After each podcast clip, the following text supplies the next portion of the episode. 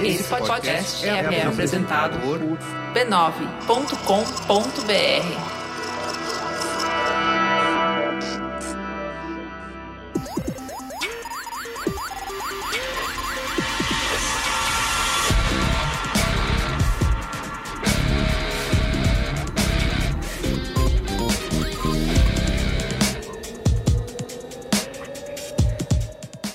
Olá, eu sou o Carlos Merigo, esse é o Braincast número 385. Estou aqui hoje com Olga Mendonça, Olá, pessoal. Bia Fioroto, Olá, Braincasters. Ana Freitas. E aí, gente? E temos nosso super convidado aqui, do qual a gente no Braincast é super fã, certo? Super convidado, super fã, que é o Fábio Malini. E aí, Fábio, tudo bem? E aí, pessoal, maravilha. Se apresenta aí para nossa audiência. Você que é pesquisador de redes sociais e política, certo? É isso aí. Eu sou pesquisador na área de, de redes sociais e política, movimentos sociais, mas com uma abordagem um pouco diferente né, da, da tradicional, porque eu trabalho com dados massivos, né, que são coletados através de redes sociais em geral, né? Então, enfim, já passei por vários processos e experiências de utilizar diferentes bases de dados, né, para tentar interpretar, ler e analisar o comportamento é, político das pessoas, né, em diferentes situações, né? Vai desde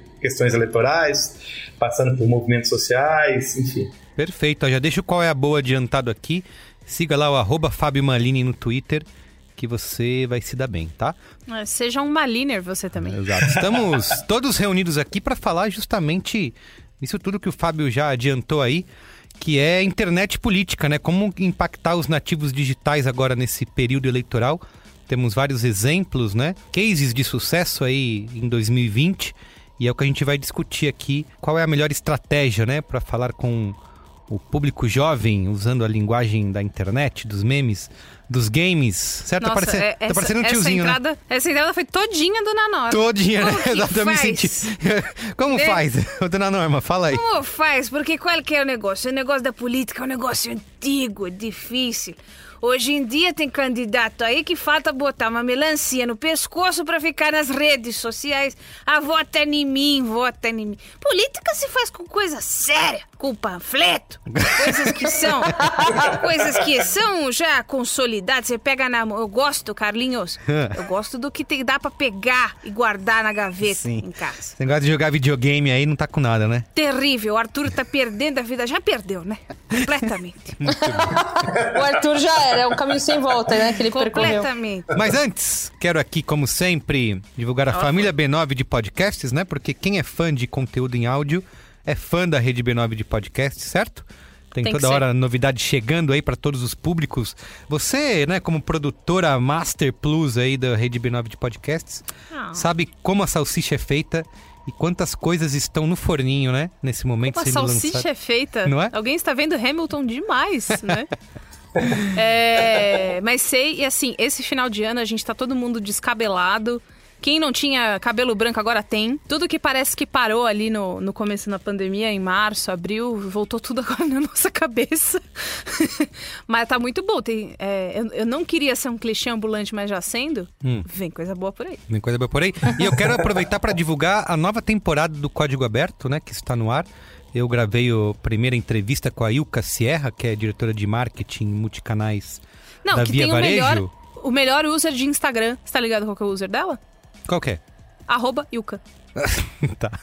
Tá certo. só isso. É só isso. Tá eu achei super legal genial. essa conversa. Eu falei com ela sobre. Ela contou sobre toda essa estratégia aí da Casas Bahia nesse rebranding, né? Que eles estão fazendo, como o, o tal varejo em tempos de pandemia. Então você pode acessar códigoaberto.b9.com.br ou procura Código Aberto aí onde quer que você escute podcasts.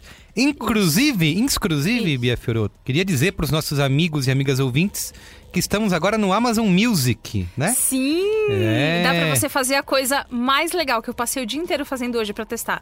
Alexa, toque podcast Braincast. Alexa, toque podcast História Preta. Alexa. E vários idiomas também. É, então. Então, eu posso falar. Alexa, play podcast Braincast. Alexa, play podcast Nipples. Não, peraí. mais ou menos isso. Um pouco mais ou menos. Então é isso, tá? Procura a gente aí no Amazon Music, toda a família B9 já está disponível lá. Mais uma plataforma aí para você ouvir e curtir, né, o seu podcastinho preferido. Tá bom? E por Certo. último, antes da gente ir pro que interessa, né? Mas Por não menos importante. Finalmente, mais ou menos importante, divulgar aqui a Brinquesteria Gourmet, né? Que se é um lugar onde o Braincast não tem fim, é lá na Brinquesteria Gourmet, que é o nosso grupo de apoiadores, de assinantes do Braincast, no Facebook e no Telegram, certo? Reúne todos os guerreirinhos e guerreirinhas que nos apoiam aí, seja pelo Isso. PicPay, pelo Apoia-se ou pelo Patreon. E Ó, você quero dar o exemplo, guerreirinhos como Gabriel Simões, que fez um bolos de laranja na Air Fryer no final de semana. Tem também o Bob, Eurico Garcês, Hendrik Silva, João Cassanho, Jean, apenas Jean, Paulo Renan, que tá sempre aqui, Luiz, que também é apenas Luiz, Vitor Hugo Soares, Ricardo Negrão, Todigo e mais uma Valdecir Carvalho e uma cacetada mais de gente, que somos eu, Olga, Ana, Marco Melo, Ken Fujioka, Johnny Brito, todo mundo. Todo mundo lá na Brinquesteria Gourmet. E para você fazer parte é só acessar a URL b9.com.br barra assine, tá? b9.com.br barra assine. Isso. Certo? Certo, faça isso.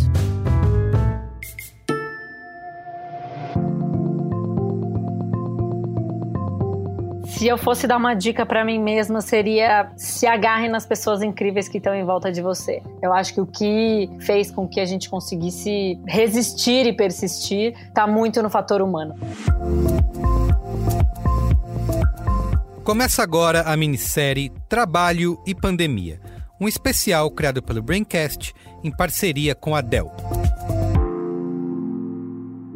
Semana passada, falamos aqui sobre adaptação ao período forçado de home office. Os prazos, os encontros, os horários, tudo precisou ser revisto num momento de grande incerteza sobre o presente e o futuro. E dessa vez, o papo é sobre quem empreende. Para essa turma, a prioridade foi manter o negócio viável e criar um ambiente de trabalho totalmente fora do livrinho de regras. Oi, meu nome é Maíra Liguori, eu sou diretora da Think Olga e da Think Eva, que são duas organizações irmãs que se propõem a gerar impacto positivo na vida das mulheres. A Maíra contou pra gente como a pandemia acentuou a importância de organizações como o Think Olga. Com a chegada da pandemia, a gente precisou fazer algumas adaptações que são muito mais de formato do que de negócio.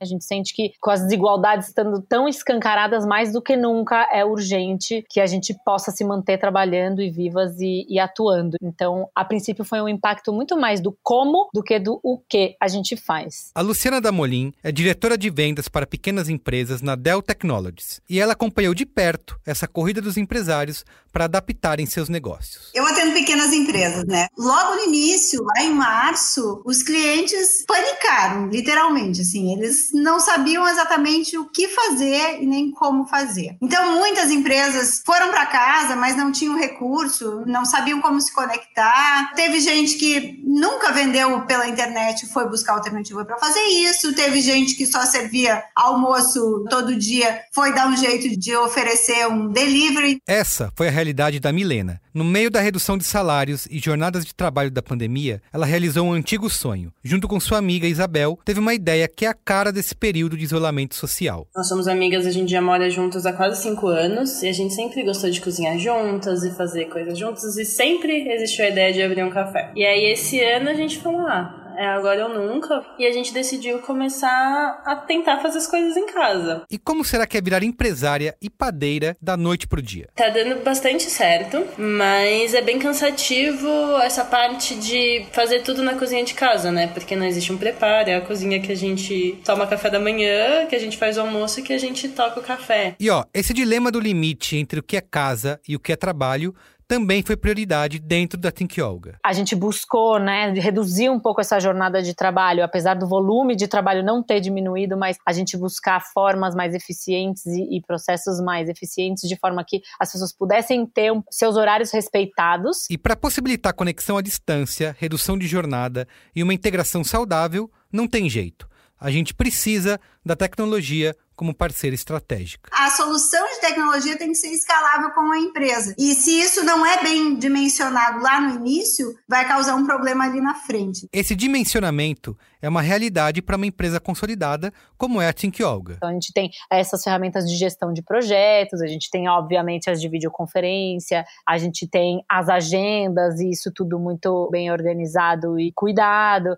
E isso faz com que a rotina ela seja mais viável e toda essa, essa integração entre essas ferramentas é maravilhosa. Mas também para uma Pande Company como é o Café Mujica. A nossa divulgação ela é 100% feita pelo Instagram, né? Pelo boca a boca, um pouquinho. As nossas pedidos a gente recebe por WhatsApp, pelo próprio Instagram. E a gente manda os pedidos por motoboy. Olha, que a pandemia vai mudar para sempre a nossa forma de trabalhar, a gente já entendeu.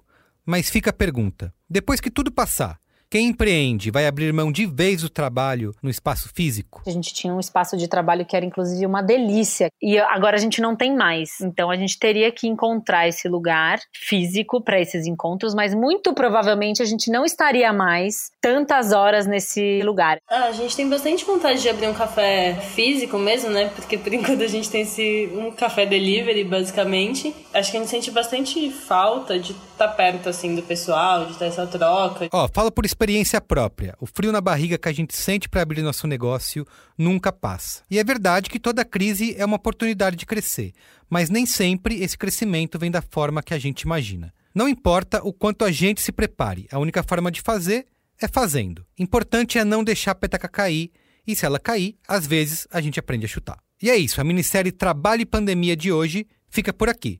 A gente volta na semana que vem.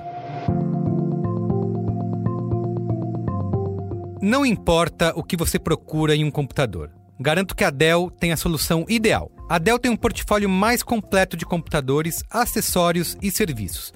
Você pode ser um usuário normal, um funcionário de empresa, um empreendedor do futuro, uma banda de uma pessoa só, não importa, vai ter um computador Dell perfeito para você, com o design ideal, bom desempenho, autonomia de bateria, mobilidade e resistência. E ó, se der qualquer chabu, clientes Dell têm acesso a serviços exclusivos de assistência.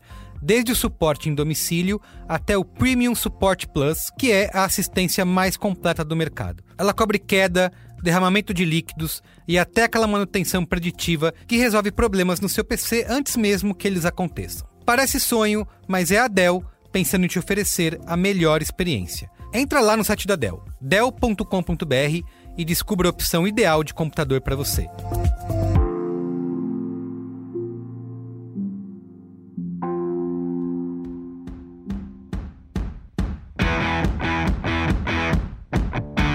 Antes de começar o programa, quero te falar de uma produção B9 em parceria com Santander. É o No Corre. É uma espécie de reality show que fala sobre finanças, mas daquele nosso jeito, né? Sem papo de coach, sem fórmula mágica. Funciona assim: uma pessoa que está tentando sair de uma enrascada financeira ou atingir um objetivo vai para o programa e é ajudada por um convidado cheio de dicas e conselhos inspiradores.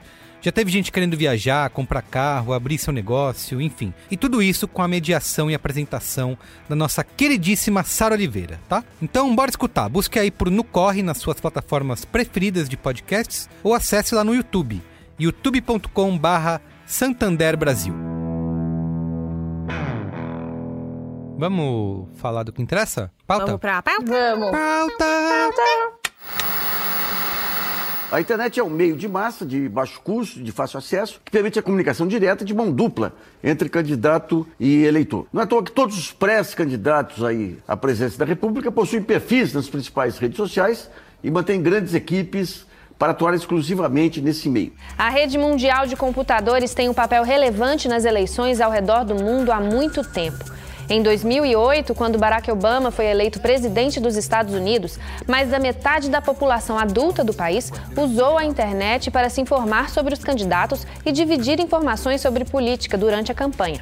E a vitória de Donald Trump na última disputa presidencial norte-americana demonstrou que as redes sociais podem ser até mais decisivas do que a mídia tradicional em uma eleição.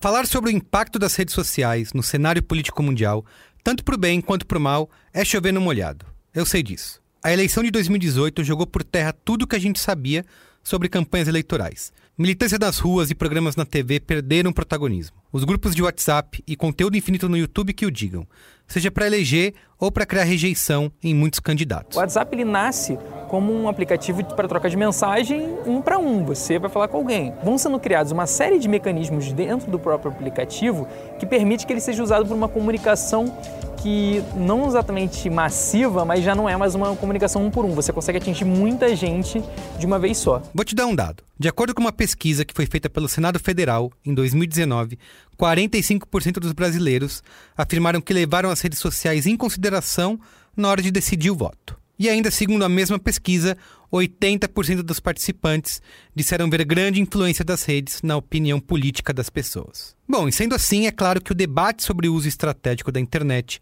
e de redes sociais em eleições tem ganhado cada vez mais importância, principalmente aí com uma pandemia na nossa porta, né? Tudo isso foi bem acelerado. E além do ódio e das notícias falsas, como a gente viu em 2018, as candidaturas começam a trazer propostas inovadoras para essa mistura da internet com política sobretudo para quem quer falar com o público mais jovem, né, os chamados nativos digitais. Isso aconteceu lá nos Estados Unidos, onde a congressista Alexandria Ocasio-Cortez reuniu 430 mil pessoas numa live em que ela jogava Among Us, que é um dos games sensação aí de 2020, com várias estrelas do Facebook Gaming. So I'm hoping I can do this again soon, um, but this was a total blast. Thank you all so much. Have an awesome night. Make your plan to vote and let's go take back our democracy. A OC foi reeleita pelo estado de Nova York com grande apoio da juventude e de grupos que até então ficavam afastados do debate político. Como aconteceu também aqui nas eleições municipais no Brasil, tendo como maior exemplo Guilherme Boulos, candidato a prefeito aqui em São Paulo, que ele também jogou Among Us antes mesmo até da OC e desenvolveu uma comunicação em estilo mangá e pisou fundo com seu famoso Celtinha rumo aos memes do momento. De Celtinha, invadiu na pisadinha, a 50 por hora roxou na periferia. E ó, essa não é uma conversa só para jovem não, tá? A Luiz Erundina, que tem 85 anos, o Eduardo Suplicy, de 79, também se adaptaram à linguagem de redes e embarcaram até no TikTok. Supla, eu ainda sonho com o hit mundial. Assim como você quer ter um hit mundial, eu também tenho um sonho de instituir a renda Sim. básica de cidadania no Brasil e no e mundo, de uma no planeta forma. Terra. tá certo. E no Braincast de hoje, a gente vai debater o papel das redes sociais no debate político. Qual é a melhor estratégia para criar engajamento? O quanto desse engajamento realmente se converte em votos? Como que é possível incorporar a linguagem dos memes e da internet sem acabar virando uma caricatura? É só fazer graça e piada ou dá para falar sério também de propostas políticas? Enfim, esse é o tema da nossa conversa de hoje. Vamos lá?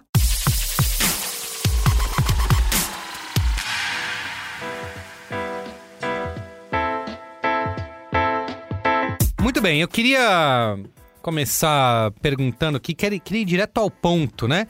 Acho que a gente tem um grande case aí, acabou de acontecer, né? na data que a gente está gravando esse Braincast, há três dias aconteceu o primeiro turno das eleições municipais em todo o Brasil e temos um grande case, né, de uso de redes sociais, né, e campanha digital, que é o Guilherme Boulos, aqui candidato à prefeitura de São Paulo, que foi, né, de forma até, por exemplo, ele estava crescendo, né, e era considerado um, uma grande força aí, mas dá para dizer que foi surpreendente, né, ele ter conseguido ir para o segundo turno aí contra o Bruno Covas e muita gente exaltou é, a campanha que ele fez com pouquíssimo tempo de TV, né? Pouqui... 8 segundos, né? 17 segundos ele tinha 17? no, é, é, no, no horário eleitoral e fez uma campanha digital aí que chamou atenção, jogou Among Us, né? No canal do Normose, que inclusive já esteve aqui no, no Braincast, já participou aqui. E mais uma galera aí, né? O Paulo Vieira, a Leila Germano, quem mais, Bia, se lembra? Aquele, o pessoal do Jair Me Arrependi, aquele Twitter. Que... É, exato, exato. Grande Jair Me Arrependi, também... Saiu jogando joguinho com o geral. Aí. Jogando joguinho com o geral, exatamente. Comunicação estilo mangá aí, Celtinha, fez Verdade, tudo, né? fez tudo. Fez as capas de disco. Fez as capas é. de disco. Fez Erundina Radical. É mesmo. Erundina Radical. E eu queria ir direto a essa pergunta, se vocês, né, começando pelo Fábio aí, se acha que real, isso realmente converteu em votos pro pro Boulos ou se a gente mais olha porque ou se é algo que faz parte do, no, da, do popular da nossa bolha, né? A buzzword aí, se, se, a gente vê isso acontecer nas nossas redes, no nosso Twitter, mas isso de verdade afeta, é, consegue converter em votos? Eu acho que uma pessoa que ganhou mais de um milhão de votos, né, já dá pra gente já partir do pressuposto que já não tem bolha mais nenhuma, né? Ele tá afetando populações completamente distintas e diferentes regiões da cidade. Né? Um milhão e pouco, um pouco mais de um milhão de votos é muito, é um volume assim muito grande para um partido que tem 17 segundos na televisão. Mas eu acho que o Boulos ele tem uma característica que é, primeiro, ele pega um, a lógica que ela é até contraditória um pouquinho, é, do ponto de vista mais uh, digamos assim, mais careta, mas que é o fato de que hoje a internet, ela é, sobretudo em rede social, ela é um, um espaço em que a política, ela precisa entreter. Essa que é, essa que é a dinâmica. Ou seja, se você pegar o Trump, se você, a gente tem uma visão do Trump como a coisa do ódio e tal, Sim. mas se a gente pegar a, a, ele em 2016, o Bolsonaro em 2018 e agora o, o Boulos e outras campanhas, uma das principais características dessas campanhas é que elas são engraçadas para sua base eleitoral. Se você perguntar a um cara que votou no, no, no, Bolsonaro, ele ria do Bolsonaro e acha divertido o Bolsonaro. Claro que quem vota contra é, fica pé da vida, mas o cara chama o cara de mito. O cara, aquele espírito de 2018 ali era um espírito para a base eleitoral que as pessoas se divertiam com o Bolsonaro e ainda se divertem de certa maneira. O Bolsonaro fez isso hoje, o Amapá na escuridão, o Twitter do Bolsonaro tweetou um vídeo, né, de meme lá, super bizarro e, e... E é isso, né? Os, é, é isso. É preciso entreter. Ou seja, o entretenimento ele, ele entra como uma maneira das pessoas que são mais resistentes à política, que acham a política um saco e tal, elas se debruçam sobre aquilo. O Bolo tem uma, uma parada que é o seguinte: ele, ele conseguiu fazer isso com a internet, mas ele fez isso no instrumento mais tradicional da campanha eleitoral, que é o jingle. Seja, que é uma parada que roda, roda, roda muito, sobretudo em periferia, né? E aí isso, a coisa do Celtinha e não sei o quê, isso entra na cidade, né? E aí é essa conexão, quando dá certo, Pronto. Total. Eu acho que a gente precisa sempre lembrar que a decisão do voto, ela não é racional nunca, né? A decisão do voto, ela é profundamente emocional. E todas as características e deixas de personalidade, de comportamento dos candidatos que são as coisas que os candidatos comunicam pra gente de maneira subjetiva, muitas vezes tem um impacto até maior na nossa decisão subjetiva emocional de voto do que as coisas que esses candidatos estão comunicando de maneira direta, né, no discurso deles. A estratégia do Boulos fez ao longo dessa campanha que foi muito hábil, tem duas coisas. Eu acho que a primeira foi colocar é, uma ampla gama de voluntários, produtores de memes, para trabalhar espalhados pelo país. O Boulos criou uma plataforma, o Pedro Boulos criou uma, uma produção centralizada de memes para as pessoas se inscreverem, se inscreverem né, na pré-campanha para produzir memes em vários lugares do país, não precisa nem ter em São Paulo. As pessoas podiam produzir memes de outros lugares se elas quisessem contribuir para a campanha do, do Boulos em São Paulo. Isso foi esperto. É, mas principalmente esse lance que o Fábio falou, que eu acho que é, é muito importante as pessoas pensarem, que a política virou entretenimento. As pessoas não querem é, olhar para político como político, elas olham para políticos como influenciadores e elas são tocadas pelos políticos em lugares emocionais. Esses lugares emocionais podem ser o lugar. E, a emoção é, é, o entretenimento pela emoção, né? A gente assiste a série de terror que assusta a gente, a série policial que deixa a gente indignado, e a novela que deixa a gente apaixonado, e a comédia romântica, e o político é a mesma coisa. A gente vai assistir o político que faz a gente dar risada e a gente vai se conectar com ele desse lugar, ele também vai fazer a gente ficar indignado e com raiva, e a gente pode se conectar com ele desse outro lugar também. É, e é assim que ele participa do nosso cotidiano, é assim que ele entra na nossa mente, e é assim que a gente toma decisão de voto por ele muito muito mais do que na prática, na, na, média, né, na massa. Na média não, né? Ampla maioria é muito mais do que por, por conta do discurso do que, que, esse político defende. É, um ponto que eu achei interessante no jeito que o Boulos usou, e que eu acho que é um diferencial mesmo, assim, o uso dele de, de, de internet, de redes sociais, é que assim, comparando com, com as estratégias que o MBL já fez, né? O MBL já usava redes sociais de uma forma bem esperta, já tinha piada, meme, tudo desse jeito. Mesmo o PT na eleição passada com o Brasil Feliz de Novo, já usava. Agora eu achei interessante que, primeiro, o, essa campanha do Boulos conseguiu mudar o lexo visual mesmo, assim, sabe? Todos os elementos visuais do que era esquerda, eles subverteram. Então não tem o vermelho. Até as cores, né? Então, já não tem o vermelho, tem a foice e o martelo em algum lugar ali, mas tá meio escondidinho. Depois você percebe, você olha o adesivo e você fala, nossa, a foice e o martelo Não, aqui. ele tá nem viu. satirizado, ele tá estilizado num pouco de, É de sátira, meio caricaturizado, assim. É porque a foice e o martelo é só da coligação com o PC do B, né? Porque senão nem isso, nem isso teria, né? Justamente. E assim, esse lance dos bonequinhos que ele fez dele. Então, acho que essa força na periferia, eu concordo com, com o Fábio, né? Que traz mesmo pra essa coisa de falar assim, ó, é entretenimento. Só que eu achei muito interessante o jeito que ele usou o carisma dele. Porque diferente do Arthur Duval, né? Até tuitei, né? Parecia que ele tava querendo chamar a gente pra briga. Até quando ele pediu voto, né? O tom dele era Tá ner- sempre acima. Tá Ao nervoso mesmo o tempo todo, né? é, e ao mesmo tempo também quando a gente via a Joyce, ela tinha um lance de querer tirar um sarro. Era, era um lance tão ácido o tempo inteiro. E aí agora a gente tá nessa discussão, né? De tipo, putz, galera, todo mundo cansou de brigar. Né? Não que a gente cansou de polarizar, porque a gente tá polarizado ainda. Mas é, pelo menos assim, parece que agora todo mundo tá tentando fingir que consegue suportar o outro, ou mesmo nas discussões familiares, a gente já foge da discussão, né? A gente já não tem. Antes tinha o tiozão lá, tinha aquele tio bolsonarista que ficava enchendo o saco. Agora ele já fala de outra coisa. Então acho que, Mas de certa forma, isso, ele é. conseguiu pegar Ele fala- isso, né? Ele voltou a falar, o tiozão que enche o saco, esse é um fenômeno que eu queria até trazer aqui. Eu sei que assim, nem tem tanto a ver, mas eu queria trazer porque é importante. O tio que enche o saco, não sei se vocês observaram, se ele votou Bolsonaro e tá arrependido, hoje ele não tá falando que tá arrependido, ele tá falando assim. Ah, eu não quero mais saber de política. É isso, é isso, é o não político. E todo mundo foge, entendeu? É, tipo, não tô polarizando. Mas domingo, o grande lance que eu, que eu até brinquei com vocês lá no grupo é. Domingo no primeiro mereço turno, né? minha Domingo no primeiro turno. Mereço minha estrelinha na testa. Porque eu não perguntei pra minha mãe quem ela votou para evitar a fadiga. Ê! É, eu acho que a gente aprendeu muita coisa, mas eu queria essa- esse lance do emocional.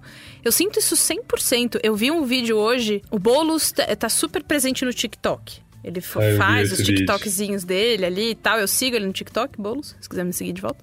Mas eu. Eu também, Boulos, me Mas- segue, por favor. Me nota. Nossa, Boulos, né? Segue a gente, não sei. Vamos fazer um podcast do Bouloscast. É... Mas o que eu ia falar é que é, tem um videozinho dele no TikTok que ele tá pondo uma camisa do Corinthians e fazendo. A uma dancinha. Ele tentou, né? Um esboço. Ele tentou. E aí, isso virou insumo pra um segundo vídeo no Twitter com a família dele. Muito fofo, por sinal. Que assim, são as duas filhucas dele muito nenéns, muito lindas, brincando, falando dos planos que elas têm pra quando elas crescerem, que uma quer ser bióloga, a outra quer ser não sei o quê. E é um ambiente muito familiar e eu fiquei muito impressionada com como é, ele conseguiu se conectar no TikTok com comigo, que eu já falei várias vezes nesse programa, minha vida escorre pelo ralo do TikTok. E eu não me arrependo de nada. É, então eu tô lá vendo eu- e aí eu fico, eu assisto e falo: Ah, meu, parece coisa que, sei lá, meu tio faria, meu pai faria. Que coisa mais bonitinha, o Boulos. E aí ele vai lá e ele pega esse vídeo com uma pegada super familiar, super, porra, ser pai é, de, é isso aí, ser pai muda você, você fica, ele fala, você fica bunda mole, você fica todo bobo pelos seus filhos, e aí fosse eu uma pessoa que não se, empa- se empatiza com família, dane-se. Ele já me acertou pelo TikTok, com o vídeo familiar ele já acertou as pessoas que prezam pela família, né, com essa frase super gatilho, né? Eu acho que a esperteza é navegar por todos esses públicos. É uma coisa que eu- é um esforço que eu não vi do Covas, por exemplo, que agora é quem tá no segundo turno com ele. E eu acho que assim, talvez pra campanha dele não interessa. Não interessa fazer isso. Me interessa uma outra coisa. Interessa colocar o Covas como esse cara que dormiu na prefeitura, que É, que fez leva a política a sério. Inclusive, isso é uma das críticas que. é, algumas críticas que eu vi sobre a campanha do Boulos, né? Acho que até o Orlando Silva, né, que era candidato pelo PCdoB também, ele Uhum. deu uma, um- uma indireta, né? Dizendo que tinha candidato que. é, eu não lembro a expressão, mas que parecia bobo de circo e não levava o debate a sério num momento desse por país, né? Eu acho que é quando talvez Nossa, amore. corra esse risco, né? De co- como que você consegue ter uma linguagem é, jovial, né? Internética, memética, mas ao mesmo tempo não exclui disso o debate sério, né? Eu sei que o Fábio falou, as, as pessoas querem o... o- é, o entretenimento, né? Mas como que você traz, Fábio, a questão é, é, política para o jogo, né? Debater, por exemplo, agora nas eleições municipais, as questões sérias da cidade, né? Como que você consegue fazer as duas, as, as duas coisas ao mesmo tempo? Dá para fazer ou não?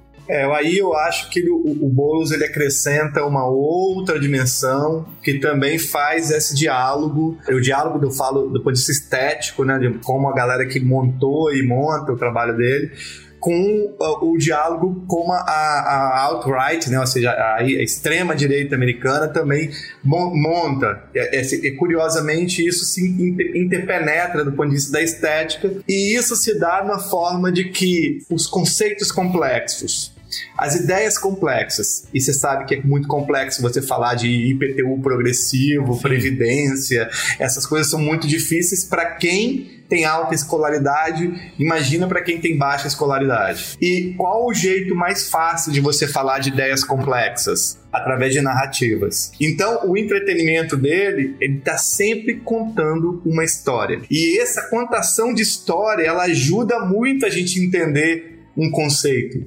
Então, por exemplo, se tem e aí, e aí, o brasileiro tem um background gigantesco, né, que é essa coisa da audiovisual que nós temos. Nós sabemos lá de 1980, quem tem mais, sei lá, de, de, de 30 anos e conhece um pouco a história da televisão, que a, a Regina Duarte fez uma, uma protagonista que uma série chamada Malu Mulher, que ela separava de um cara, né, deu, uma, deu um tapa num cara, sai, etc ou seja, aquela historinha ali era sobre uma coisa muito complexa, que era a autonomia da mulher naquele período. Então a história ela ajuda. Justo a Regina Duarte, né, gente? Você vê como é que é. É, mas é, você vê, né? Roda, né? então acho que assim, a grande sacada dele é isso, ou seja, ele é entreter e ele traz o conceito, as ideias complexas. E eu acho também que o Boulos, como ele é psicanalista, ele, ele entende um pouco ali do Paranauê que é a relação com o veículo e a relação com as pessoas também. Então, por exemplo, às vezes eu, eu, vejo no primeiro debate agora do Boulos com Covas, que às vezes parece que ele trata o Covas como um, um paciente, entende? ele, é, ele é super, né? Ele passa tipo, calma, Covas, veja bem. É, é a muito... sacada dele é, é essa. Ele, ele tem uma condescendência, tipo, e essa condescendência. Isso. Mas é, é, uma condescendência gentil. E aí Isso, não, é. não fica ofensiva, mas é uma condescendência. É. É uma manha, é uma manha é. de, de, de um cara que trabalha com a escuta. Exato. Prof, ele é um profissional da escuta. Embora ele fale muito, ele é um cara que é um profissional da escuta. Então, o, o profissional da escuta, ele sabe quando a pessoa vacila, quando a pessoa está falando e a, o ato de falar ele já é um ato de se organizar e falar alguma coisa. Então ele pega ali o sujeito no pulo, entendeu? Por exemplo, essa coisa do radical virou uma outra coisa. É. Ou seja, virou uma outra virando outra coisa. E eu fico pensando, cara, o PSDB, imagina se esse radical começa a virar esse radical é, mais é, é, do esporte radical, né? Isso. Do avesso do bunda mole. Uma coisa né? que eu senti é que tentaram muito botar essa imagem do radical, né? E eu, o que eu, pelo menos nas redes que eu tenho visto, parece que não pegou, né? Porque ele conseguiu inverter isso. Ele, quando ele respondeu assim, radicalismo para mim é revirar o lixo para procurar comida, a galera meio isso. que travou, ixi, agora para onde que a gente é. vai? E aí é. hoje, né, no dia que a gente tá gravando esse programa, o Covas ou pessoas, né, de direita, enfim, que não querem botar no bolos, encontraram outro ponto aí que foi ele falando da previdência na sabatina por Estadão. É, então agora acharam mais uma coisa e vão tentar cutucar esse negócio porque esse lado do ah, do, de, do invasor e do radical, ele conseguiu responder tão bem nos últimos dias que tão, vão precisar E ele, e ele é bombardeado é. sempre com essa mesma pauta do invasor, ah. do, do, do, negócio. Mas agora, saindo um pouquinho só do Boulos e expandindo, o que eu queria entender é assim: eu acho que foram raras as vezes que eu vi uma campanha sendo feita falando tipo: ah, a minha proposta é tal e ela vai custar tanto e não sei o que. Que teoricamente, quando a gente aprende na escola, né? Quando você crescer, você vai votar num político, você tem que ouvir bem o que ele vai dizer, porque ele vai estar, tá, pode ser que ele minta para você.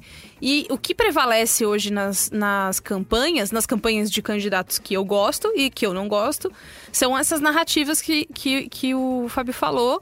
Isso às vezes um pouquinho, me incomoda, porque eu fico com essa coisa. Assim, eu me conecto emocionalmente super. Estava abraçando o meu computador, vendo o vídeo do Boulos com a família dele.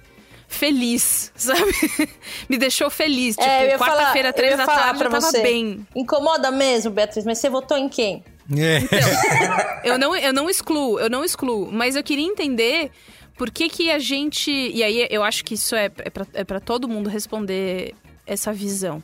Porque eu não vi quando foi que eu deixei isso de lado pra prestar atenção. Porque o Boulos, toda vez que as pessoas falam de proposta pra ele, ele responde. O Casagrande tweetou esses dias é, para os dois candidatos à, à Prefeitura de São Paulo quais eram as propostas deles para pessoas que são dependentes químicas e precisam de ajuda. Da tal. Cracolândia, né? Ele... Da Cracolândia, exato. O Boulos fez um fio, o Covas, sei lá, teve que gerir uma crise. Falou, é um grande desafio. Que é o que Isso, é um tudo. Não, a É gente, que achou, fala. É um a gente achou que fosse fácil, Covas. Achei que É, era mais, isso. mais um grande Menino, desafio. Como que é um grande desafio? Acabei de resolver. Ai, que loucura. Eu tava passando ali, resolvi. Mas o. Mas o lance é, quando foi que a gente. Ou isso é uma coisa inerente do ser humano? Essa é a minha. é, eu acho que eu sei a resposta, mas eu preciso de pluralidade de olhares pra compreender isso como um todo. Quando foi que a gente parou de pensar na política como propositiva e pensar nela com, com, a, com o fígado, né? Emocionalmente, tanto pro bem quanto pro mal. Foi quando subdividiu a árvore de evolução. E aí o Homo sapiens ficou. Homo Tá sapiens e o Homo neanderthalense foi extinto. Foi nesse Caralho, momento mesmo que isso ocorreu.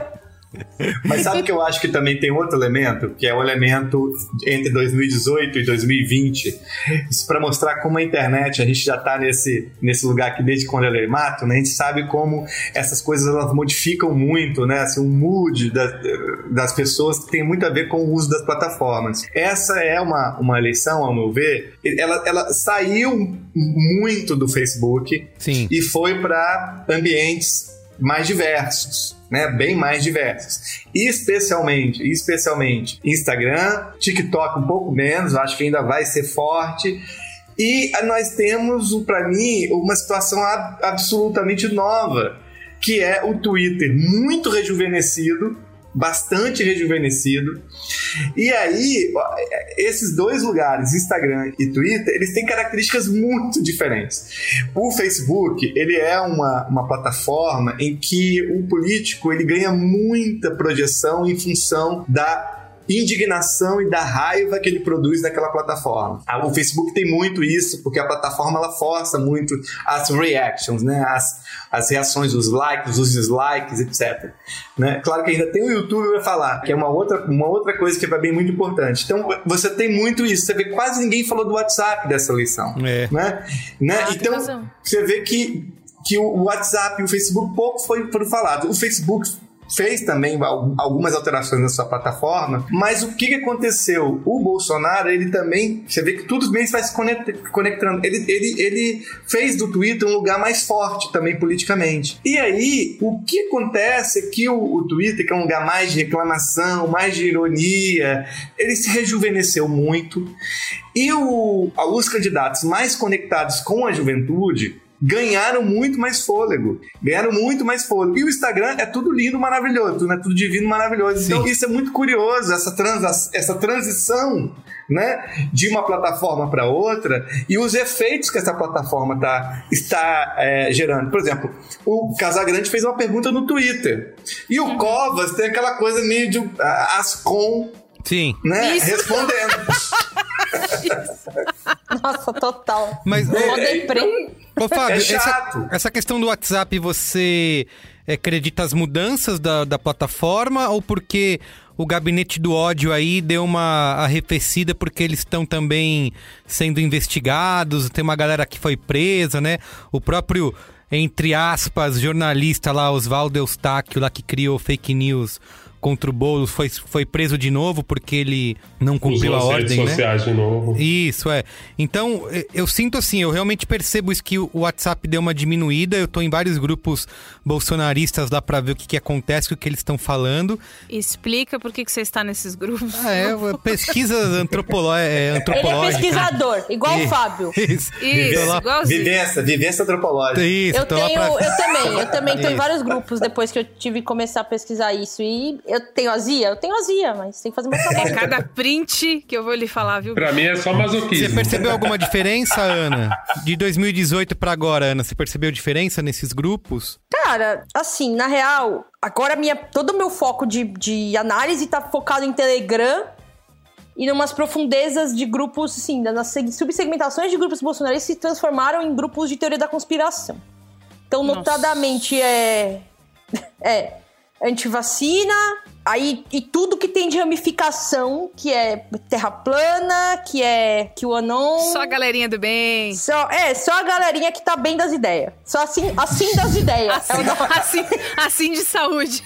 É, mas eu acho que eu vi mudanças, assim, do que eu. Se eu olhar para os grupos de WhatsApp que eu tava e os grupos de Telegram que eu tô, é, eu acho que os grupos se radicalizaram mais na medida que os.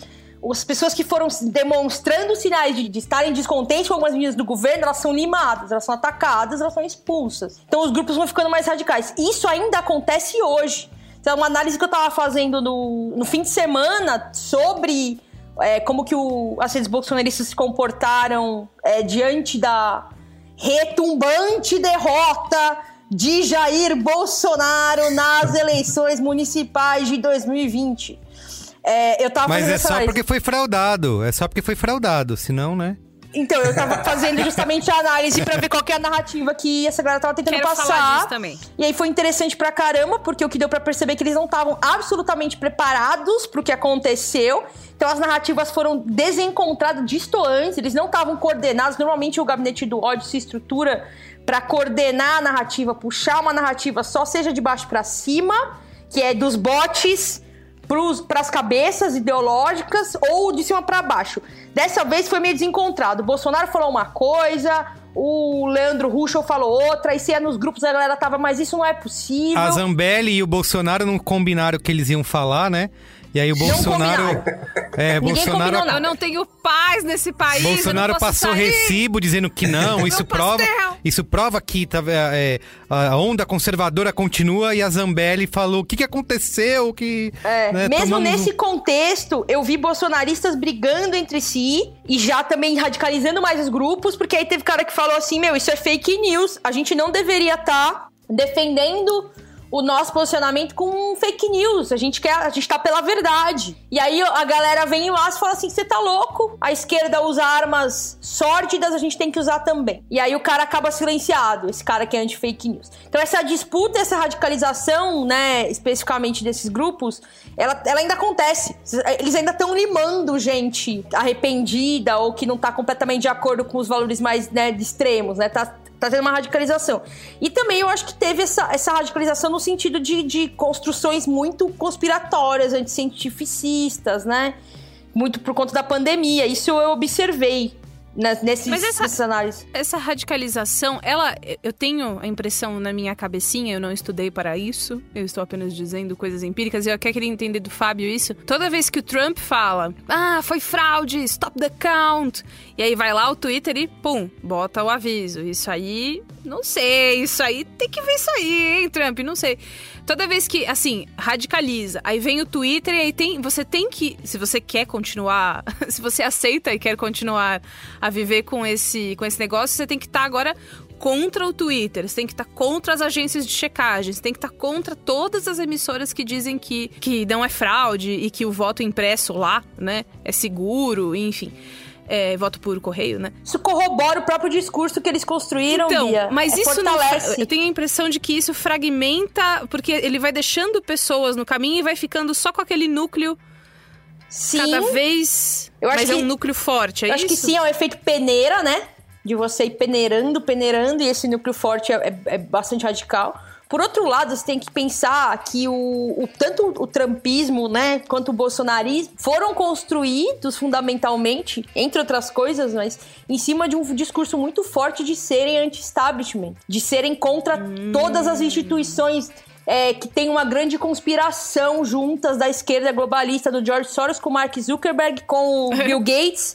É, para fazer tráfico de criancinhas e dominar o mundo com ideologia de direita, de esquerda. Então, quando o Facebook se põe contra eles, quando, né, se põe contra eles entre aspas, né? É, reportando. É contra, né? Ele só avisa que não, talvez não esteja avisa certo. que aquilo não é verdade, o, o Twitter faz isso. Isso tudo fortalece a crença deles de que o Trump ou o Bolsonaro, ou Trump e o Bolsonaro, são é, mártires, cavaleiros da, da libertação e da verdade que estão enfrentando todo o establishment, sabe? Eu, eu senti um pouco, acho que até queria saber se o Fábio tem alguma pesquisa nesse sentido, assim. Eu concordo com o que vocês disseram. É, tem essa questão mesmo, quando, quando esses candidatos se tornam o establishment, quando eles têm a máquina, eles não dão resultado ou muito radical, que era o que os mais radicais queriam, e os moderados começam a perceber que tipo, não mudou nada a vida deles para melhor, né? Então a gente percebe esse, esse descolamento. Por outro lado, eu não sei se aparecem suas pesquisas, Fabio, mas eu de acordo com o Dataoga de percepção, é, eu percebi, para mim ficou muito claro, vendo o número inexpressivo de votos do Arthur Duval e mesmo da Joyce, que o antipetismo ele era muito mais concreto, muito mais visível. Mas, Oga, você acha que foi inexpressivo? Porque o Arthur Mamãe Apanhei aí tava com 3% lá no começo e terminou com 10%, né? É, ficou em quarto lugar aí na, na eleição.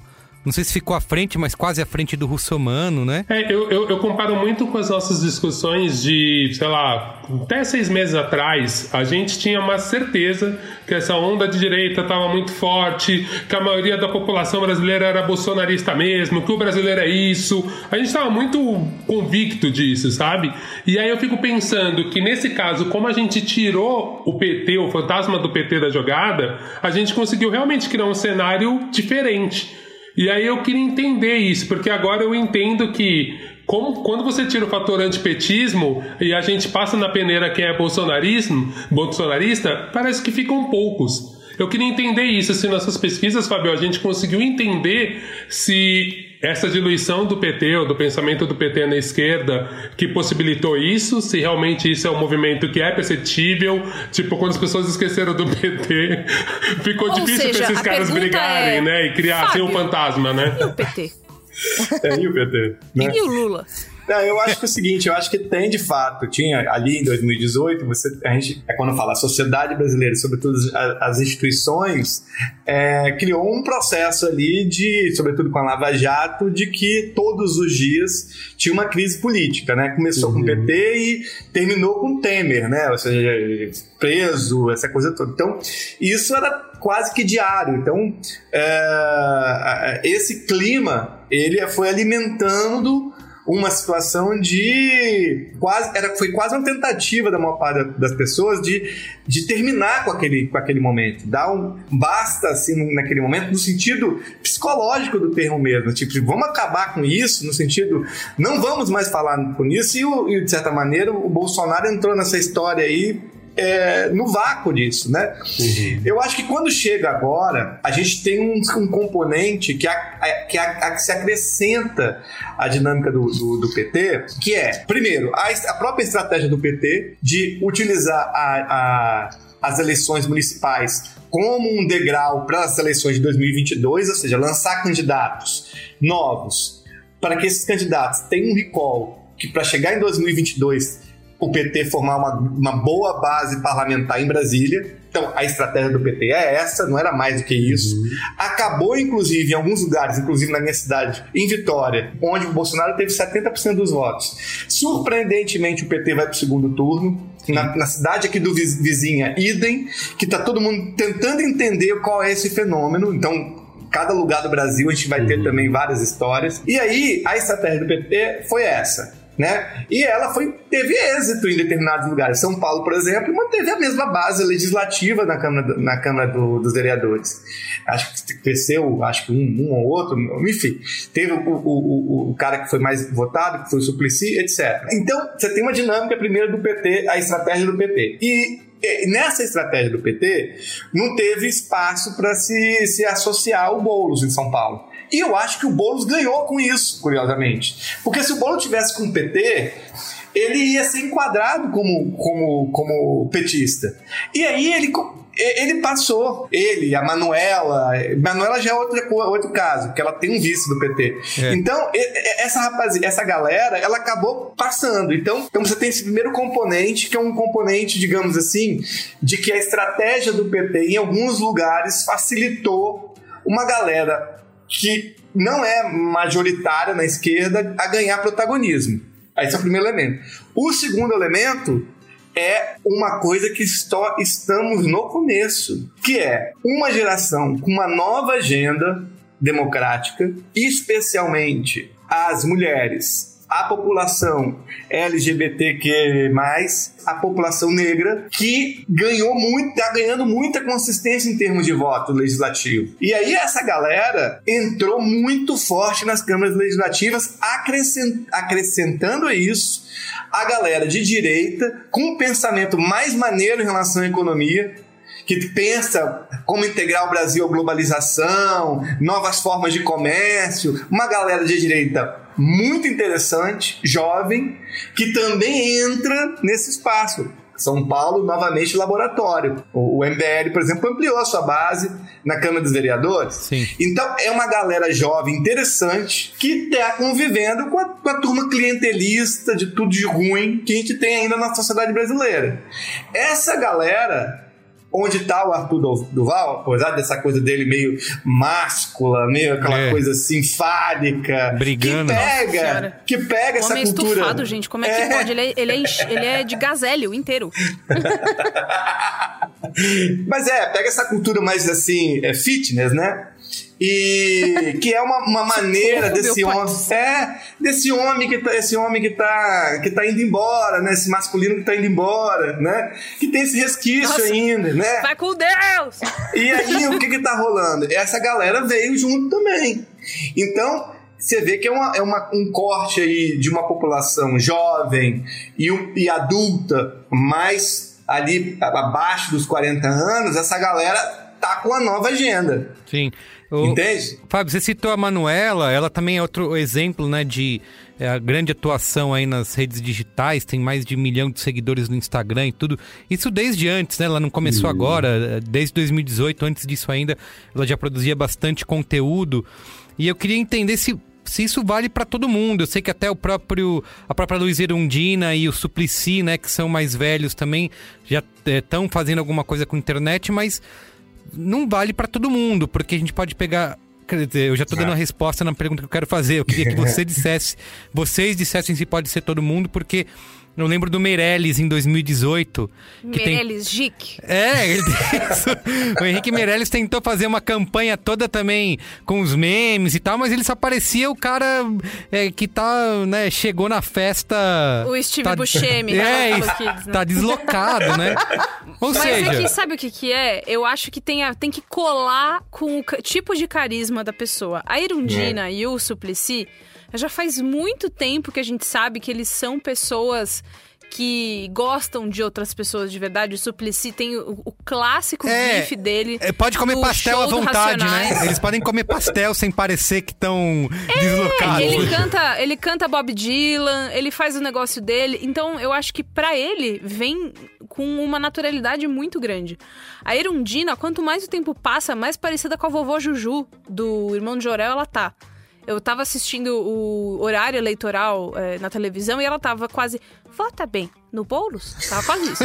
Então, eu acho que tem tem um lance de que sempre foi assim. O, o Meirelles, ele é um cara X engravatado, que alguém veio falar pra ele que o novo Santo Graal tava na juventude, na galera que vai comprar lá na livraria Cultura Geek. E aí ele tinha que ser o Meirelles que gosta de Star Wars. E, e assim, deu tudo errado.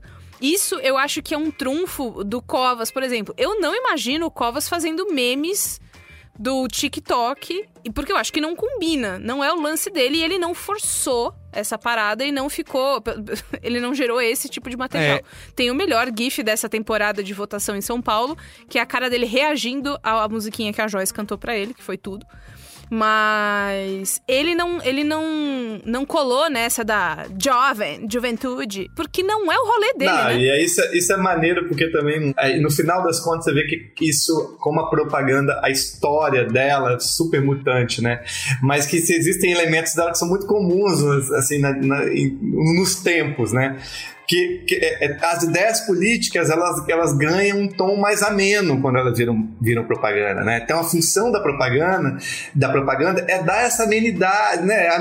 Essa amenidade, então fica mais suave né? E as pessoas elas capturam mais, né? Então, o caso do, do, do, do, do Suplicy, o caso da Erudina, mas também o caso, por exemplo, do, do Bolsonaro, do Álvaro Dias, que também é uma máquina de, de geradora de memes. Tem várias figuras que acabam sendo meio assim, é, figuras que as pessoas tomam como objeto de memetização.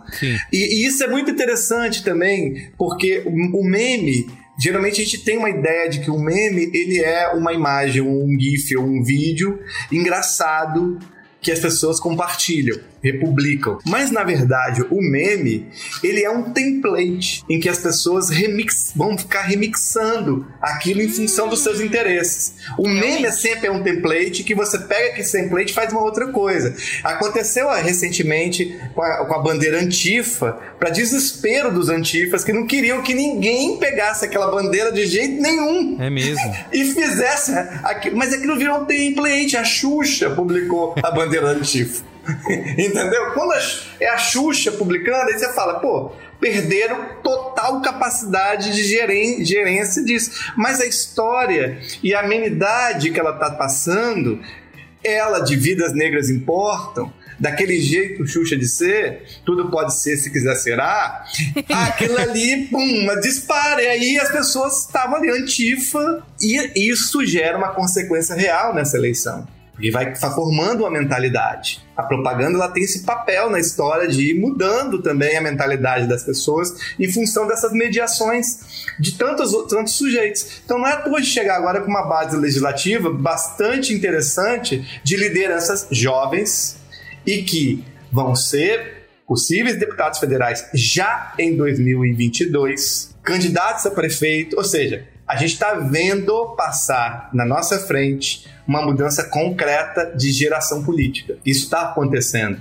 E esse é o dado mais relevante dessa eleição, entende? Claro que aí eu acho que também tem um fator que a gente precisa sempre lembrar: a pandemia Sim. Que não é um fator, não é um fator a se desconsiderar. Ao contrário, eu fiz agora, eu, eu, eu, eu coleto a pandemia desde janeiro. Cheguei, eu estava em Londres, cheguei no Brasil e achei estranho aquilo e comecei a coletar dados em janeiro. E eu agora fiz um trabalho de pegar ah, o termo eh, Covid, coronavírus, por mês. E a- as mudanças, obviamente, são inúmeras, porque a gente tem- nós temos muitos fatos diferentes nesses meses em diferentes idiomas. Mas uma coisa que eu percebi é o nível de degradação da saúde mental que as pessoas é, estão em função da pandemia. Assim das ideias, né, Fábio? Assim das ideias, exatamente. E, cara, isso gerou outro impacto. As pessoas não foram votar. Recorde de não votação. Medo. Entendeu? Então, isso gera um impacto. As pessoas elas começam a buscar um cara que protejam. Então, o Covas, por que ele tem uma boa votação? Porque ele levou a sério essa pandemia. E ele é um cara delicado, ele é um cara que fala de maneira cor- cordial. Sim. Ou seja, esse gesto dele é um gesto de um cara que está totalmente adequado com o que as pessoas nesse momento estão esperando dos políticos. Entende? E isso é uma força muito importante nele. No lugar dele ficar falando mal do, do, do Boulos, o simples fato dele ser delicado com o Boulos e com as pessoas que estão ouvindo já transmite uma paz que as pessoas estão querendo. Cara, esse debate na CNN, o O primeiro. debate, o debate suíço que a gente É, o primeiro do segundo turno, que foi isso. É, não quero, o senhor não tenha, não, não venha é, é, atacar gritou. a minha honra, não sei o quê. Daí o Boulos, não, jamais. Eu queria que já deixar claro que eu não quis atacar a sua honra. Aí volta pro Covas, que bom que você não quis atacar a minha honra, porque assim mantemos. Porque É, onde a gente né? é isso?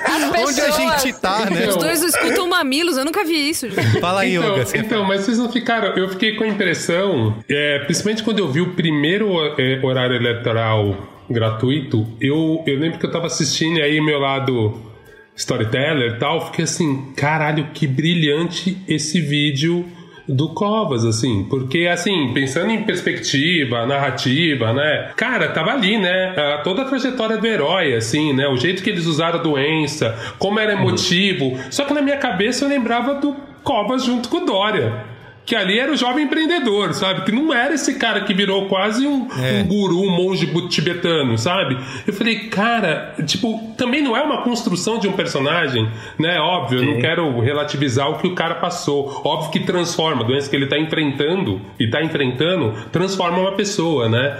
Mas ao mesmo tempo, é meio assustador, assim, cara, como foi inteligente o uso de tudo isso, né? Eu achei que foi muito bem construído. Sim, concordo com vocês. A gente está nesse momento que é um momento de cura e que a sociedade inteira quer falar assim, então eles aproveitaram isso, mas eu acho muito interessante que agora que começa a surgir aquelas fotos do Covas saudável e com o Dória e, e, e com todos os trejeitos do Dória ali brincando de crossplay, né? Tipo, tro- trocando de roupa, aquele vídeo que ele, que ele grita, né? Que ele tira um sarro das pessoas, das mulheres manifestando contra ele, né? Então eu, eu acho muito interessante, assim, que eu concordo com o que você falou, Fábio, dessa renovação, né?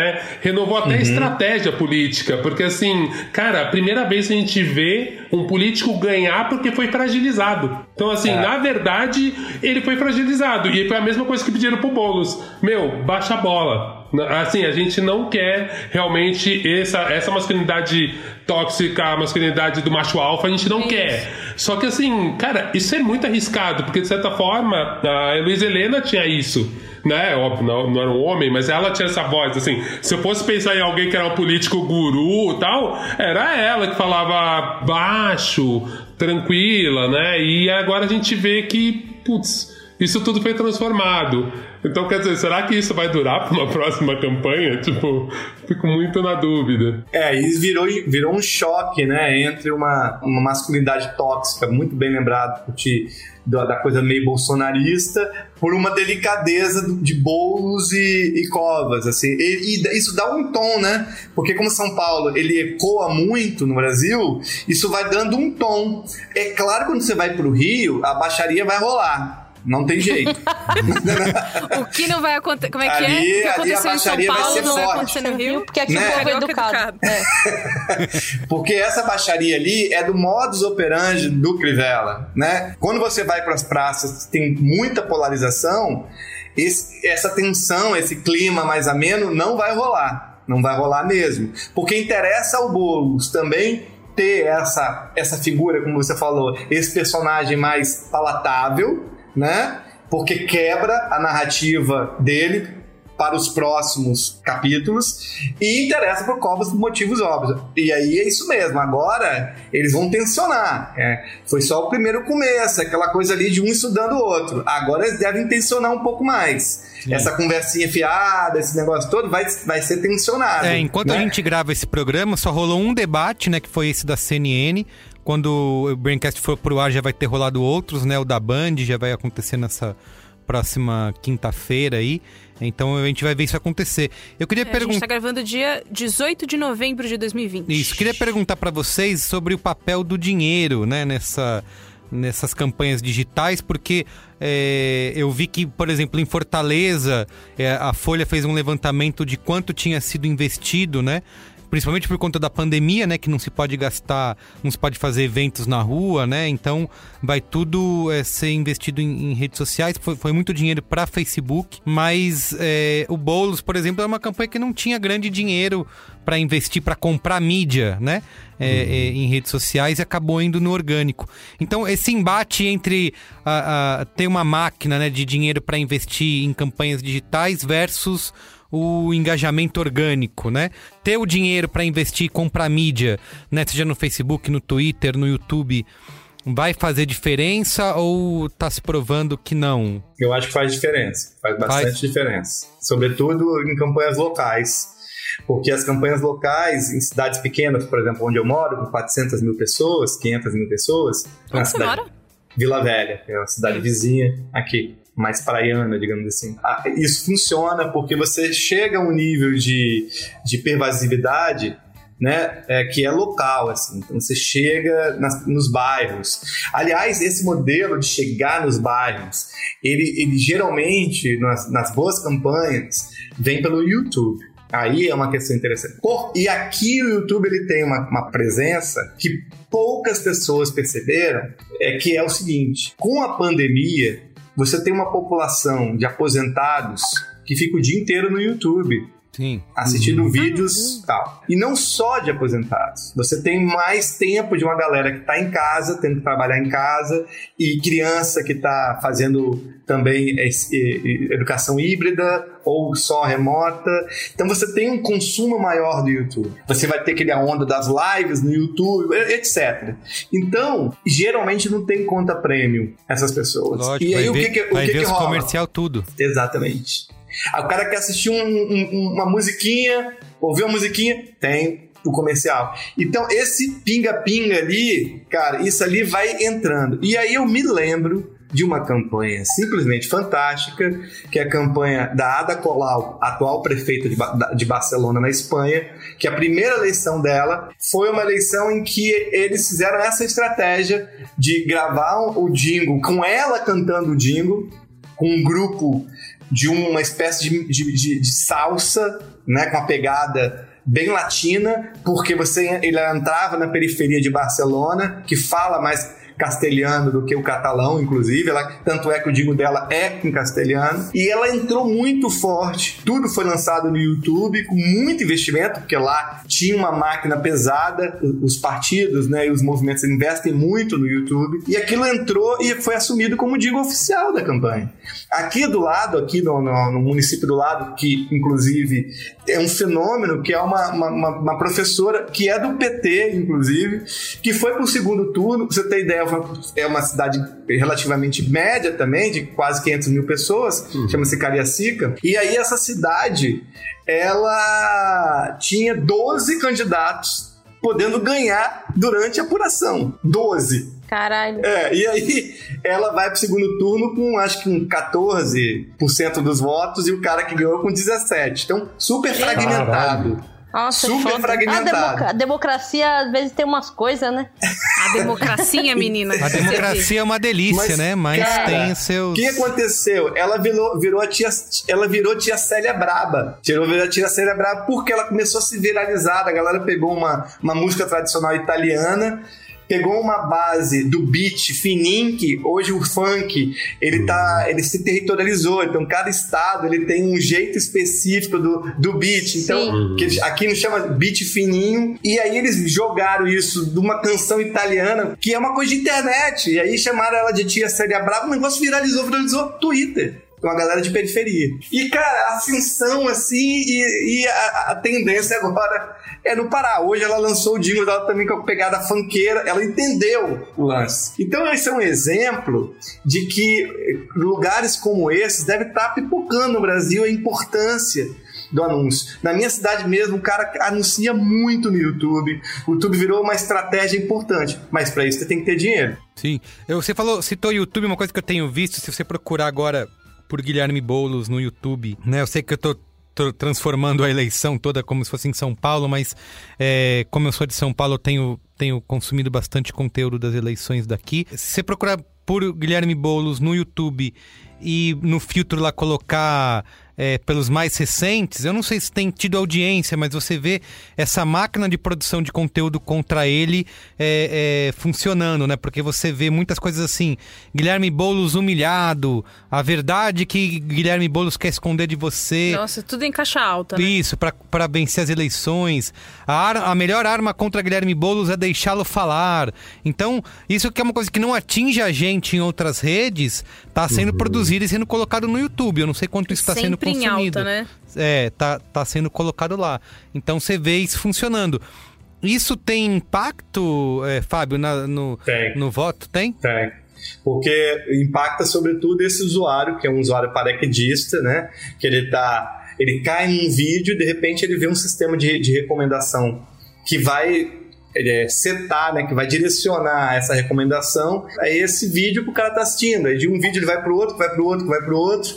Né? Ele pode parar né, na- no vídeo de massinha, né? Mas ele pode também continuar nos mesmos vídeos e aí alimentando é, é, é, essa cultura em torno daquele vídeo. Eu acho que, de certa maneira, as campanhas também à esquerda, elas assacaram esse processo e aumentam o volume de produção de conteúdo, mas às vezes não se percebe muito, como o YouTube parece ser uma cultura muito top-down mesmo, me- meio eu boto vídeo e tal, é, as pessoas não percebem que é uma rede social extremamente diversificada, em que você tem um- um- uma, uma lógica de repetição, é igual a lógica de assistir desenho animado de criança, sabe?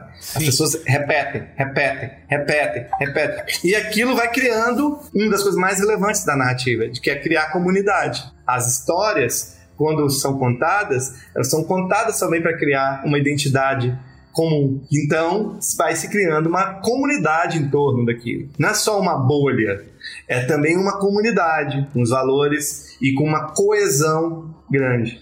Agora, é muito louco isso, porque eu lembrei da palavra coesão. Se a gente pegar, por exemplo, os discursos políticos mais recentes, se você pegar mais globalizados, se você pegar o discurso do, do Boris Johnson no Reino Unido, do Trump nos, no- nos Estados Unidos, do Salvini, que é um político italiano mais é, de extrema direita, dos políticos do Vox, que é, um, que é um partido de extrema direita na Espanha, ou do Podemos, que é um partido mais à esquerda. Se a gente pegar esses esses partidos, em geral, eles têm como característica produzir mensagens na internet de racha, divisão. A, extra- a comunicação política dessa galera é a seguinte: a gente precisa dividir, porque quando a gente divide, a gente cria uma espécie de curto-circuito no imaginário da galera. Entende? E esse curto-circuito gera um buzz gigantesco, que as pessoas começam a falar daquilo que a gente curto-circuita e as pessoas entram em estado de degradação. De maneira que esse estado é um estado tão de pânico que as pessoas vão gerando que não há imprensa que consiga, com que seu discurso de status quo, organizar isso. Esse discurso de rachar, dividir, fragmentar, com as eleições de 2022, ele se enfraqueceu. Isso que é interessante. A de Mas 2020, você acha que 2020, isso né? tá, tá posto? Com certeza. Porque a gente tá falando de coisas completamente né, diferentes, que é, que é essa racha versus o. Ah, o, o Bolinhos Paz e Amor, o Cov- Covinhas Paz e Amor. Você acha que isso, que isso tá colocado pra 2022 ou a gente corre o risco de voltar pra esse racha de 2018? Eu quero só adicionar a pergunta do Merigo e perguntar pra, também, além disso que o Merigo falou, quais são as coisas que você acha que se sofisticam pra 2022, que a gente começou a ver agora e aí talvez as pessoas que fazem marketing de campanha e tal, elas vão estudar pra deixar bala pra 2022. o sistema que perdeu quando o Bolsonaro ganhou, o sistema partidário, o que, que ele tá. E aí, ele, nessas eleições, ele se ajustou numa ideia de criar coesão. Ou seja, de que uma sociedade organizada ela não pode eh, se fragmentar, rachar, se perturbar, ela precisa criar uma coesão social, porque ela precisa enfrentar uma pandemia. Você não enfrenta uma pandemia se você não está coeso. Quando você está perdeu a coesão social, vai acontecer o quê? Vai acontecer de político igual aqui no Espírito Santo que invadiu o hospital para mostrar que não existia Covid, como aconteceu em São Paulo, como aconteceu em Porto Alegre, Recife, tanto lugar aqui do Brasil. É, ou seja, não, res- não respeita nem o cara que está morrendo muitas vezes. Sim. Então, essa perda de coesão, os caras já sacaram. O Biden se elege nisso. Ou seja, unidade. O discurso dele é sempre de unidade. De unidade. Ele falou: eu vou ser um político que vocês não vão, quando vocês tomarem o café da manhã, me ver na timeline de vocês. Vocês vão esquecer de mim. né? É o Isso é maior tão ativo. gostosa. O maior ativo de um político, de um candidato em 2020. É falar Você não que- vai lembrar de mim. Eu vou ficar quietinho, Não gente. vou lembrar de mim. Eu vou ficar Eu quieto. sou totalmente esquecível. Eu não uso redes sociais. Twitter, nem sei o que é. Você não vai passar quatro anos pensando em mim, né? Tipo, indignado. O jingle no- dele tem que ser uma versão do Nat King Cole. Forgettable in every way. É isso aí. Então acho que o sistema ele está se, ele está se preparando para botar no Bolsonaro a pecha de, de dividir. Sim. De fragmentar, de destruir a sociedade. E, e isso aí é o legado que está que tá saindo desse sistema. E os caras, como não são um brincam em serviço, eles vão estruturar isso não apenas na política. Isso vai começar a aparecer mais como discurso midiático no nos jornais, como discurso do entretenimento. E isso, cara, isso, isso Ô, molda. Fábio, peraí. Então você tá preparando a gente. A gente vai ter que votar no Luciano Huck, é isso? Ou no Moro. Você quer. Pronto. é isso, vai ser Luciano Huck e Moro em 2022. Já se preparem. É isso que vai acontecer. Nossa, segura o nariz, todo mundo. É, eu acho, eu acho que essas figuras, elas, o Moro, é, Luciano Huck ou outras que vão surgir, elas vão vir com esse discurso. Agora, a questão é, o problema é que como a internet tem memória, diferente de outros veículos, A gente tá vendo isso com o Covas agora, né? A galera tá É, resgatando exatamente. tudo que ele fez aí. esse lugar, ele, ele, de certa maneira, eu acho que ele vai ser, vai ser ocupado também de maneira mais orgânica. Essa que é a questão. Porque o discurso, esses discursos dessa galera mais com a cabeça mais nova de ideias que entraram agora no legislativo, para mim esse é o discurso de centro, entende? É, o discurso de centro é isso, porque é onde você ajusta essas demandas sociais e elas se aproximam mais. Entende? É interessante um, um- um político como é o Matheus do pessoal de Porto Alegre, ele dialogar com um cara, muitas vezes, do MBL, que está trazendo uma concepção de economia sustentável, sei lá o que, entende? Uma perspectiva liberal. Para eles é interessante é- essa aproximação. Lógico que eles vão ter também os seus embates, mas essa ocupação do centro, que é esse desejo político do sistema, né? O centro venceu, né?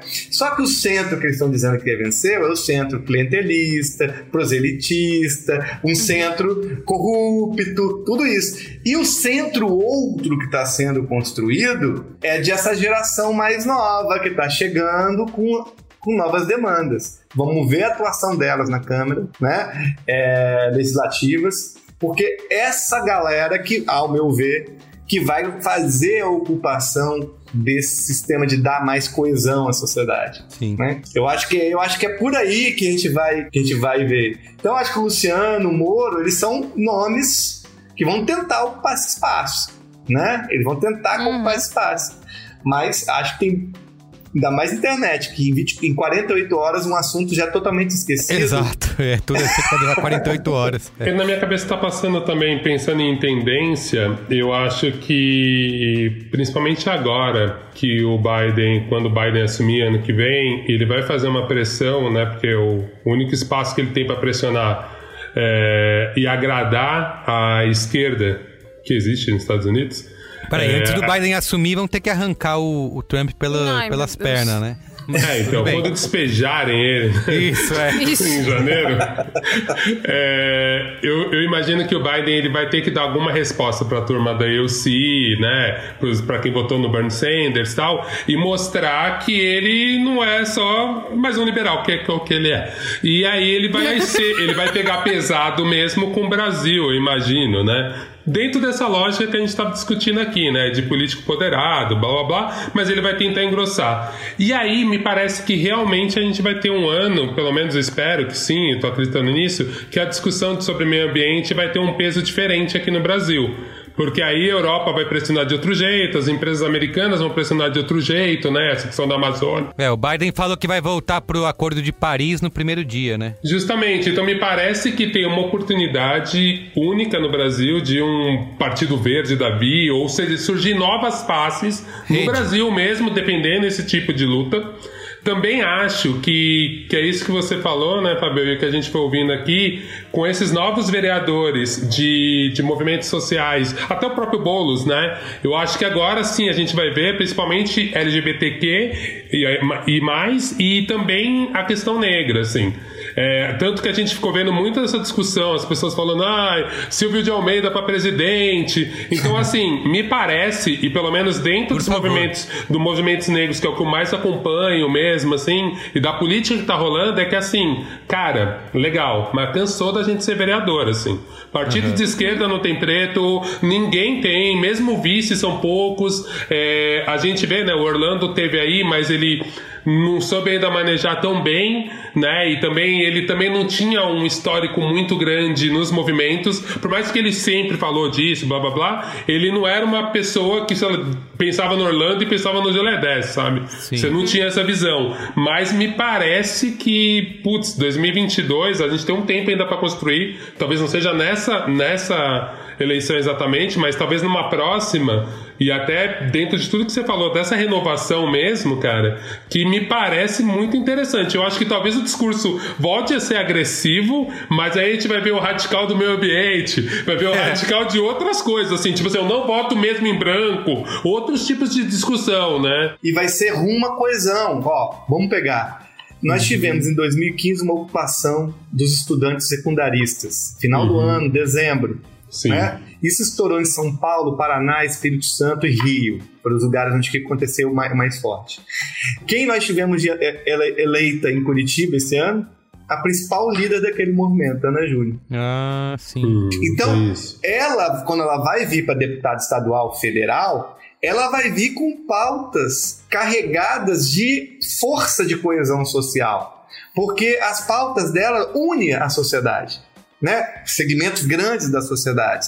E outros também em diferentes aspectos políticos. Que eu tô dizendo, mas ela tem uma diferença entre a Ana e outras políticas, né? Que, que tem uma mesma pegada, mas como Orlando não entende. Não, tá. Por qual a diferença? É porque, em geral, essa galera que tá chegando, elas vêm de uma, de uma experiência de, de uma criação de aspas, um eu múltiplo.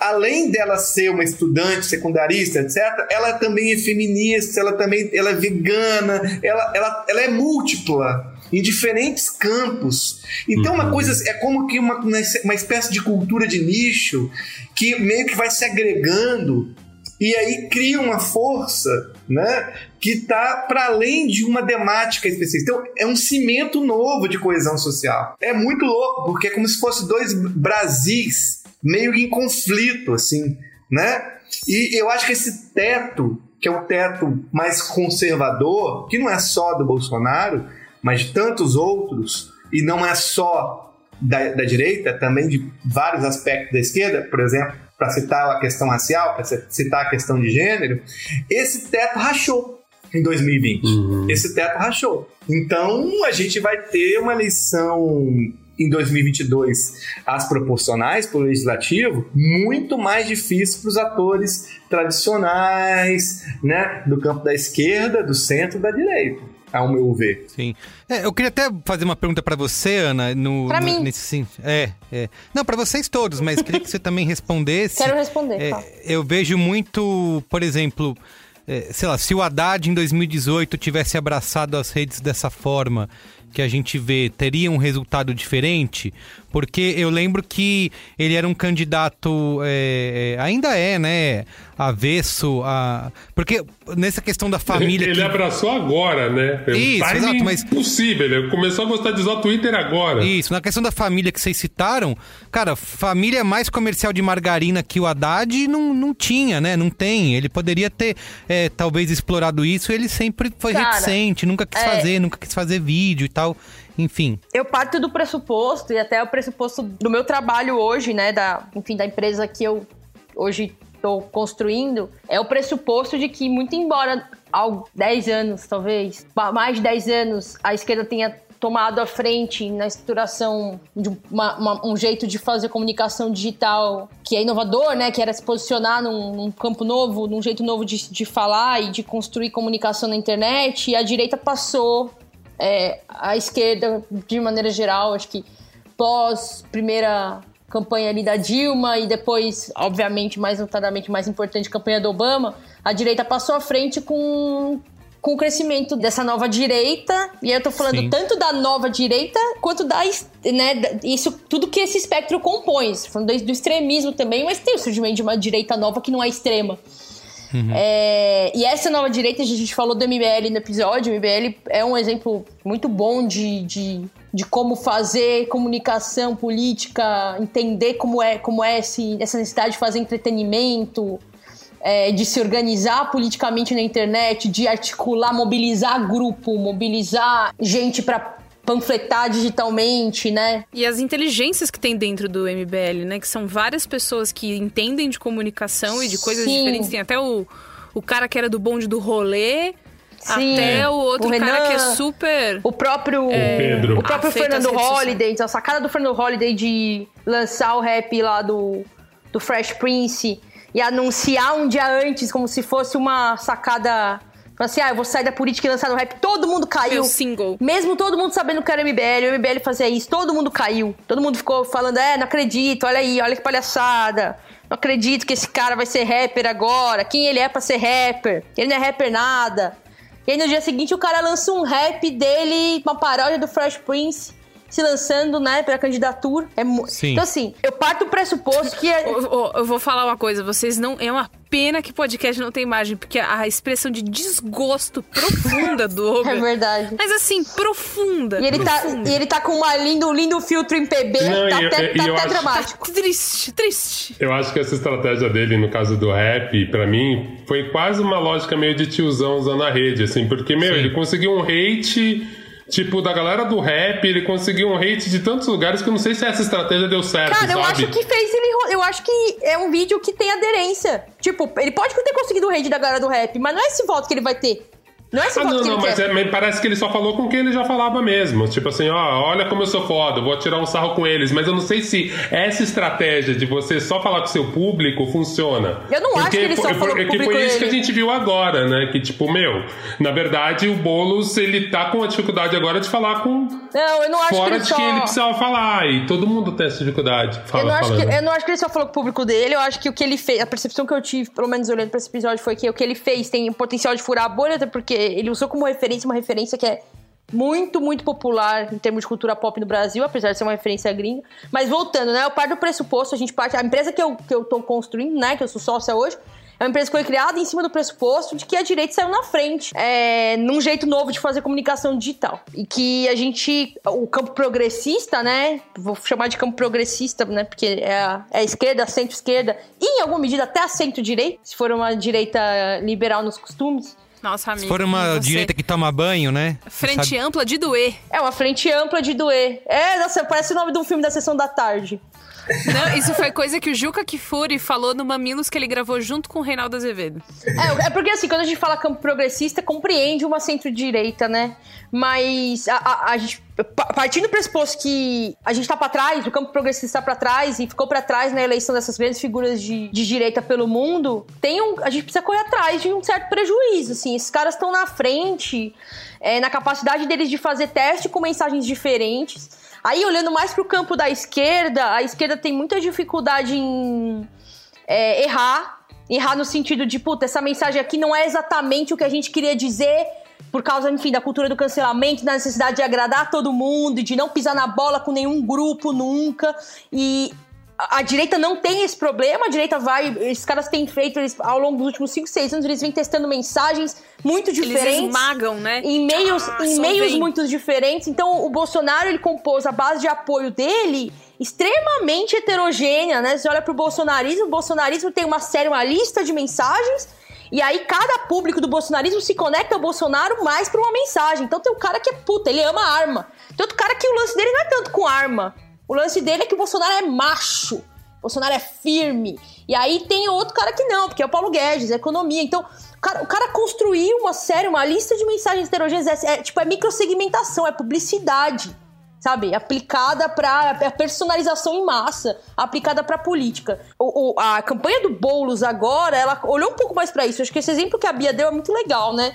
Tipo, o Boulos tá fazendo a dancinha no TikTok e atinge um público. Aí pega os bastidores do vídeo da dancinha e mostra ele sendo família, que tem um tom e uma narrativa que tem dois objetivos. O primeiro objetivo é fazer se conectar com pessoas que têm esse lugar de família. Segundo, quebrar a imagem do radical. Como é que um radical é aquele cara que tá abraçando as menininhas fofas e falando que ele é bunda mole? Radical não é, É, bunda e, mole? E tá no, no- nas mídias é, da- de uma galera que ele não atingia, né? Por exemplo, ele foi no Flow Podcast lá, ele né? foi logo no no Flow, começo. exatamente. E o que mais tinha de comentário, a gente falando, ah, eu achava que o, que o Boulos era outra coisa. Olha, só nunca É, votaria isso, nesse caso, mas, isso. mas agora eu Isso. acho que eu vou rever minhas posições. Então, Conversa com tem isso, né?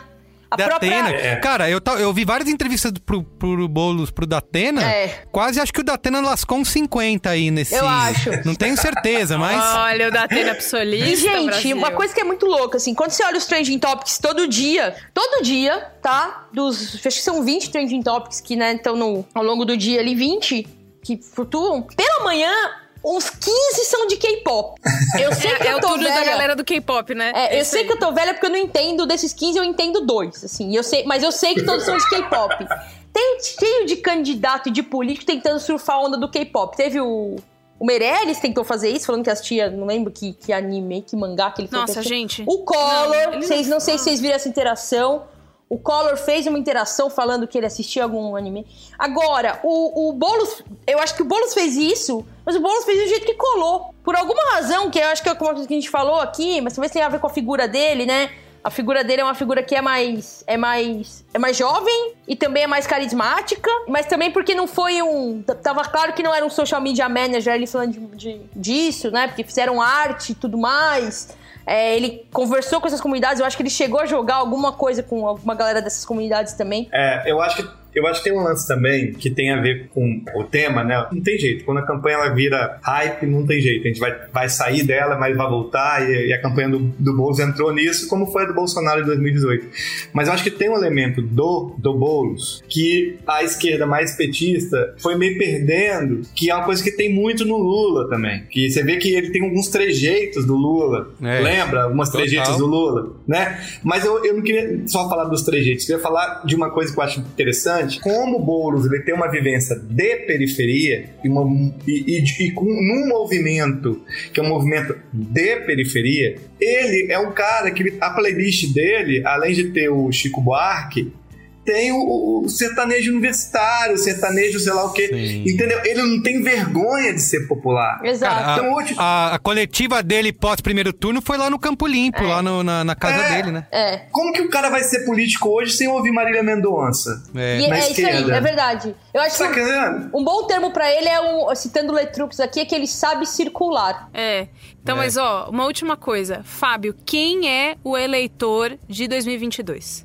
Valendo! Eu acho que é um, um leitor, um eleitor mais rejuvenescido. Ou seja, essa base mais tiozão do zap, que foi o começo desse papo nosso, ela vai diminuir, ela vai reduzir, e a gente vai ter uma, um eleitor muito mais reju- rejuvenescido, mas um leitor também numa crise econômica muito severa, produzido pela sequência da pandemia. Então a gente vai ter uma, um país muito mais difícil de lidar, né?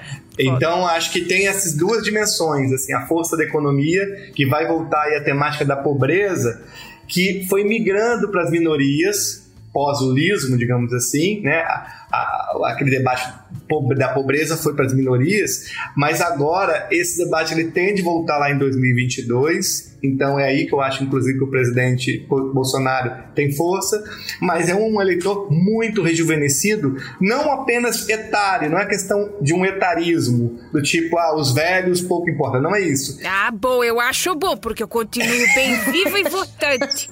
Graças a Deus. Voltei só pra Exatamente. falar isso, que Fábio parece que me esqueceu completamente. mas é, é que tem ideias novas. Eu acho que é essa que é, é, a- é a questão, porque vai dar tempo de maturar. Essa galera que tá chegando agora, em dois anos. Sim, mas Já Fábio, tem isso, muita coisa isso aí. também significa que a gente vai nessa juventude aí, a gente vai com os bolos, com Manuela Dávila, com Marília Reis, né, no Recife, mas também vem os Arthur Duval da vida junto, né? Vai Sem ter dúvida. essa. Vem essa galera. Vem os Douglas dois- Garcia. Douglas Garcia, é mesmo. Vem. Vai ver. Entre, Do- entre Douglas Garcia e Arthur Duval, eu sou Arthur Duval até. Muito bem. É, A única coisa que eu fico me questionando pra gente encerrar é que, assim, a gente tá muito falando, né, citando é, o sucesso, né, o case de sucesso da campanha do Boulos, é, mas será que se ele não tivesse ido pro segundo turno, é, isso aconteceria? Ou, ou estariam uma outra ala, né, da esquerda e dos analistas políticos e não tá vendo? Falando onde errou, a, a- onde errou. Errou a nisso. esquerda. 100%. Se tivesse- Eu acho que essas coisas são conjunturas da vida mesmo. É, a história do vencedor, a história do vencedor É. sempre parece ser mais tendência. É.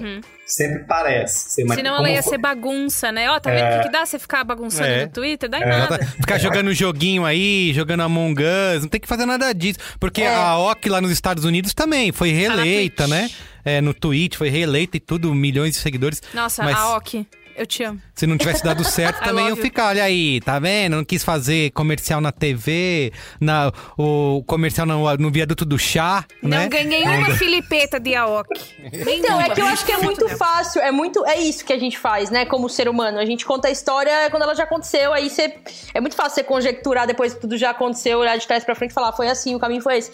Eu tava pensando, a gal... é verdade, a galera tipo tava falando assim, ah, onde o Biden, onde a campanha do Biden errou, no sentido de que o Biden quase perdeu pro Trump. Aí eu falei, tá, mas a gente não sabe se na verdade ele ganhou, porque ele foi muito bem, que na verdade era pro Trump ganhar. A gente não sabe, tipo. Então, qual que é essa. Que brisa é essa de falar assim, ah, onde o Biden errou? Ele ganhou, então ele acertou.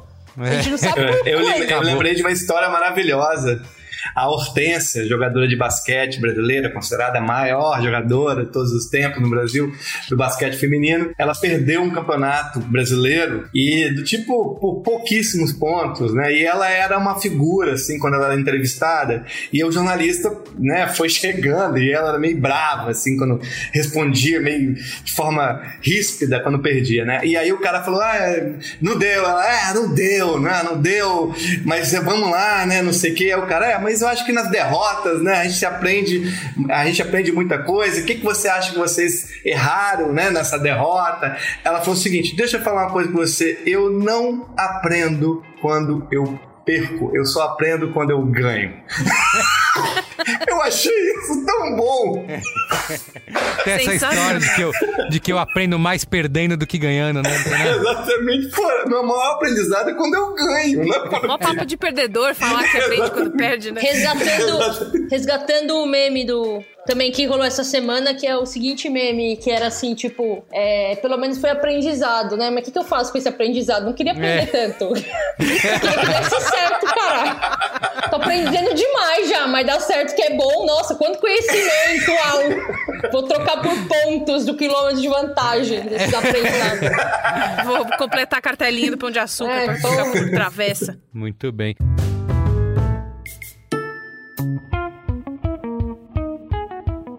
Olha, amanhã é aquele dia especial do ano para comprar coisa na promoção. Pesquisar, pechinchar, quebrar o cofrinho. E eu já sei por onde você tem que começar. Chegou a hora de investir sério no seu inglês com o Cambly. Cambly é aquela plataforma parceira que conecta estudantes de inglês a professores nativos do mundo todo. Só no Cambly você tem professores online 24 horas por dia e especializados no assunto que você mais quer conversar. E ó, melhor do que isso, só se rolasse um desconto de 50% no plano anual, né? Que tal? Foi por isso que o Cambly se juntou com o Braincast para oferecer a você a maior promoção do ano. É um cupom exclusivo para ouvintes Braincast. Mas ó, é só para quem assinar até amanhã, 27 de novembro de 2020, para ficar bem claro. São aulas de inglês on demand, com professores nativos e planos a partir de 65 reais. E como não faltam motivos para a gente assinar o Cambly, a Bia Fioroto foi fazer uma aula sobre os diferenciais deles para você aprender por que precisa aproveitar essa promoção. E tudo em inglês, óbvio, né?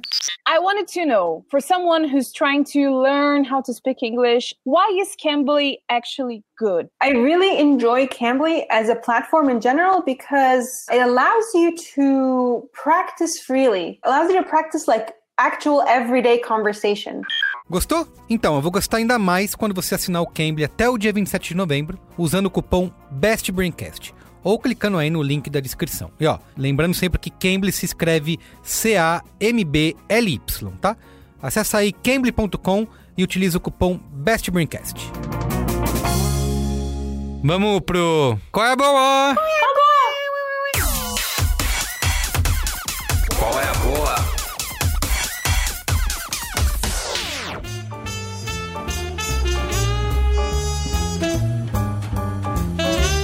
Quem quer começar aí? Qual é a boa? Ó, Você, Bia? eu tenho o meu já engatilhado. Boa. É o seguinte, eu falei, é, o penúltimo Braincast que eu participei, eu falei sobre a Bruna Tavares e falei de maquiagem e várias pessoas. Várias pessoas, sete, vieram falar comigo que tinham gostado que eu falei desse meu lado de fã de skincare. Skincare, ritual, né? Seu ritual. É, então, quem trabalha comigo conhece mais, porque eu sou a rainha do. Não, porque eu comecei a passar ácido glicólico, né? Eu, eu fico falando dessas coisas, mas é, quem me ouve nos podcasts realmente não, não. Eu não falo muito desse meu lado. Mas aí eu resolvi trazer um qual é a boa que vale por dois. Olha aí que beleza. Existe um cara chamado Tássio Santos, que ele tem um canal e um Instagram chamado Herdeira da Beleza. É Herdeira e ele é Tássio, tá? Gênero é uma construção, supera isso. E o que acontece é que ele é um homem negro, maquiador, e ele faz. Em primeiro lugar, ele faz uma pele. Uma pele que você não acredita que ele usa mil produtos. Parece que a pessoa só nunca pulou um dia de cuidados com a pele e tem a pele mais linda do mundo. Ele é um cara muito sensacional, ele faz vídeos incríveis. É, uma série que eu gosto muito, que é O Tom Mais Escuro, ele tá sempre junto com a Joyce, que é uma parceira dele, e é uma mulher de pele negra retinta. E eles sempre testam qual- o tom mais escuro das marcas de base na pele dela, pra ver se o mais escuro atende mesmo os tons, a, a gama de tons mais escuros. Spoiler, quase nunca. E. O Tássio é uma pessoa, além de tudo, muito. Ele dá várias dicas incríveis pra. E assim, eu não sei se você tá pensando isso, mas é, vou dizer pra você que toda dica que qualquer pessoa é, de maquiagem dá serve pra qualquer pele, tá, neném? Então não tem desculpa pra você só ter o feed de pessoas brancas, é, sendo que você gosta de beleza. Então, é arroba herdeira da beleza no seu, no seu Instagram, porque aí de lá você vai pro YouTube dele, você vai pro Twitter dele, você faz o que você quiser. E ele vai começar um projeto que é um podcast sobre maquiagem Pra quem é cego ou tem baixa visão. Porque tem isso, né? É, o mundo da beleza ele é baseado nos posts, nas fotos e tudo mais. E aí? Quem é cego não passa maquiagem? Quem tem baixa visão não pode passar uma maquiagem? Pode sim. E aí ele vai chegar é, com esse podcast que você segue no Instagram pra ver as novidades. Ele estre... Quando sair, já, já vai ter estreado. Arroba Sentidos da Beleza. Então você vai lá no arroba Herdeira da Beleza vai seguir o Tássio, vai falar, ah, eu vim aqui pela Bia, nananã. Vai, vai dar essa moral pra mim, por favor. E aí depois você vai no arroba Sentidos da Beleza e vai ficar de olho nesse podcast que eu acho que vai ser muito legal. O mundo da beleza e do skincare e tudo mais precisa ser mais inclusivo e eu acho que esse é um passo bacana. E o Tássio é sensacional. Muito bem. Olha, vou recomendar aqui rapidamente é um- uma série da Netflix para assistir com a criançada, fez super sucesso lá em casa, né? Que tá na categoria, categoria documentário, mas não é um documentário de natureza, de animais. É mais um negócio dramático, encenado, mas enfim, é muito divertido. Que se chama Natureza Discreta, ou Tiny Creatures. São oito episódios, né? Cada um se passa numa eh, cidade, num ambiente, eh, num, como que se diz? Um ambiente ecológico, natural dos Estados Unidos. Um no pântano, outro na, no- na selva. Ecossistema. outro na- ecossistema, isso. Um dentro de casa mesmo, né? Um ecossistema doméstico. É... que foi muito bom porque a Ana girou o dedinho aqui tentando lembrar a palavra. É, é, eu É que ele falou também. ambiente ecológico natural, eu achei muito Isso. bom. É, ambiente Ambiente ecológico. ecológico natural da natureza que tem mato, Isso. mas também Isso. pode ter gelo e água. Essas coisas de o mato céu aí, azul sabe? cai Esse água. aí. Isso, e aí eles mostram. é, e o nome é isso, né? Natureza discreta, que é pra mostrar. É, é um, é um negócio super bem filmado e editado. Parece que é tudo feito de, de CG ou num, tudo num estúdio mega controlado e iluminado. Onde eles mostram é, pequenos animais e como eles se comportam, né? Sei que não é tão realista, porque, como eu falei, é tudo num ambiente controlado, mas eles vão contando uma historinha meio dramatizada de um ratinho que foge da gaiola dentro de uma casa em Nova York, aí vai parar no meio da rua e ali vem uma águia que vai atacar ele, e aí como que ele vai fugir daquilo. Então eles vão fazendo isso, criando um suspense, né? Em cima disso tudo. E, cara, diversão pura para assistir com a criançada. É tá? diversão na, ficam- certa, Carlos Merigo. Diversão na certa. Eles ficam tudo de. E é bom porque, como ele tem um ritmo mais. É, apesar desse suspense, desse drama, é um negócio é, mais tranquilo, digamos assim, né? Sem grandes coisas piscando na tela o tempo todo, aquelas animações muito loucas, né? As crianças ainda ficam super vidradas assistindo, assistindo isso. Acho que é bom pra dar uma. Sabe, suavizada, uma relaxada. É coisa pra ver antes de dormir. Sentir. Isso, bem bom, é, né? É, é uma boa, é uma boa. Boa. É, então é isso, tá, tá na Netflix, é uma série original da Netflix. É Natureza Discreta, ou Tiny Creatures. Se você, se a sua Netflix for em inglês, se for alfabetizado em Brighton, tá bom? Quem mais? Quer ir você, Fábio? Ah, eu tenho uma dica, Vai lá. duas dicas, na verdade, são dois perfis. Um perfil é da Mariana Spring, é, Spring igual primavera. É, Mariana com dois N's, Spring, é uma jornalista da BBC inglesa. E a Mariana é muito interessante que é um caso de como que a imprensa ela lidou com a desinformação. A BBC decidiu ter um jornalista setorista para cobrir desinformação.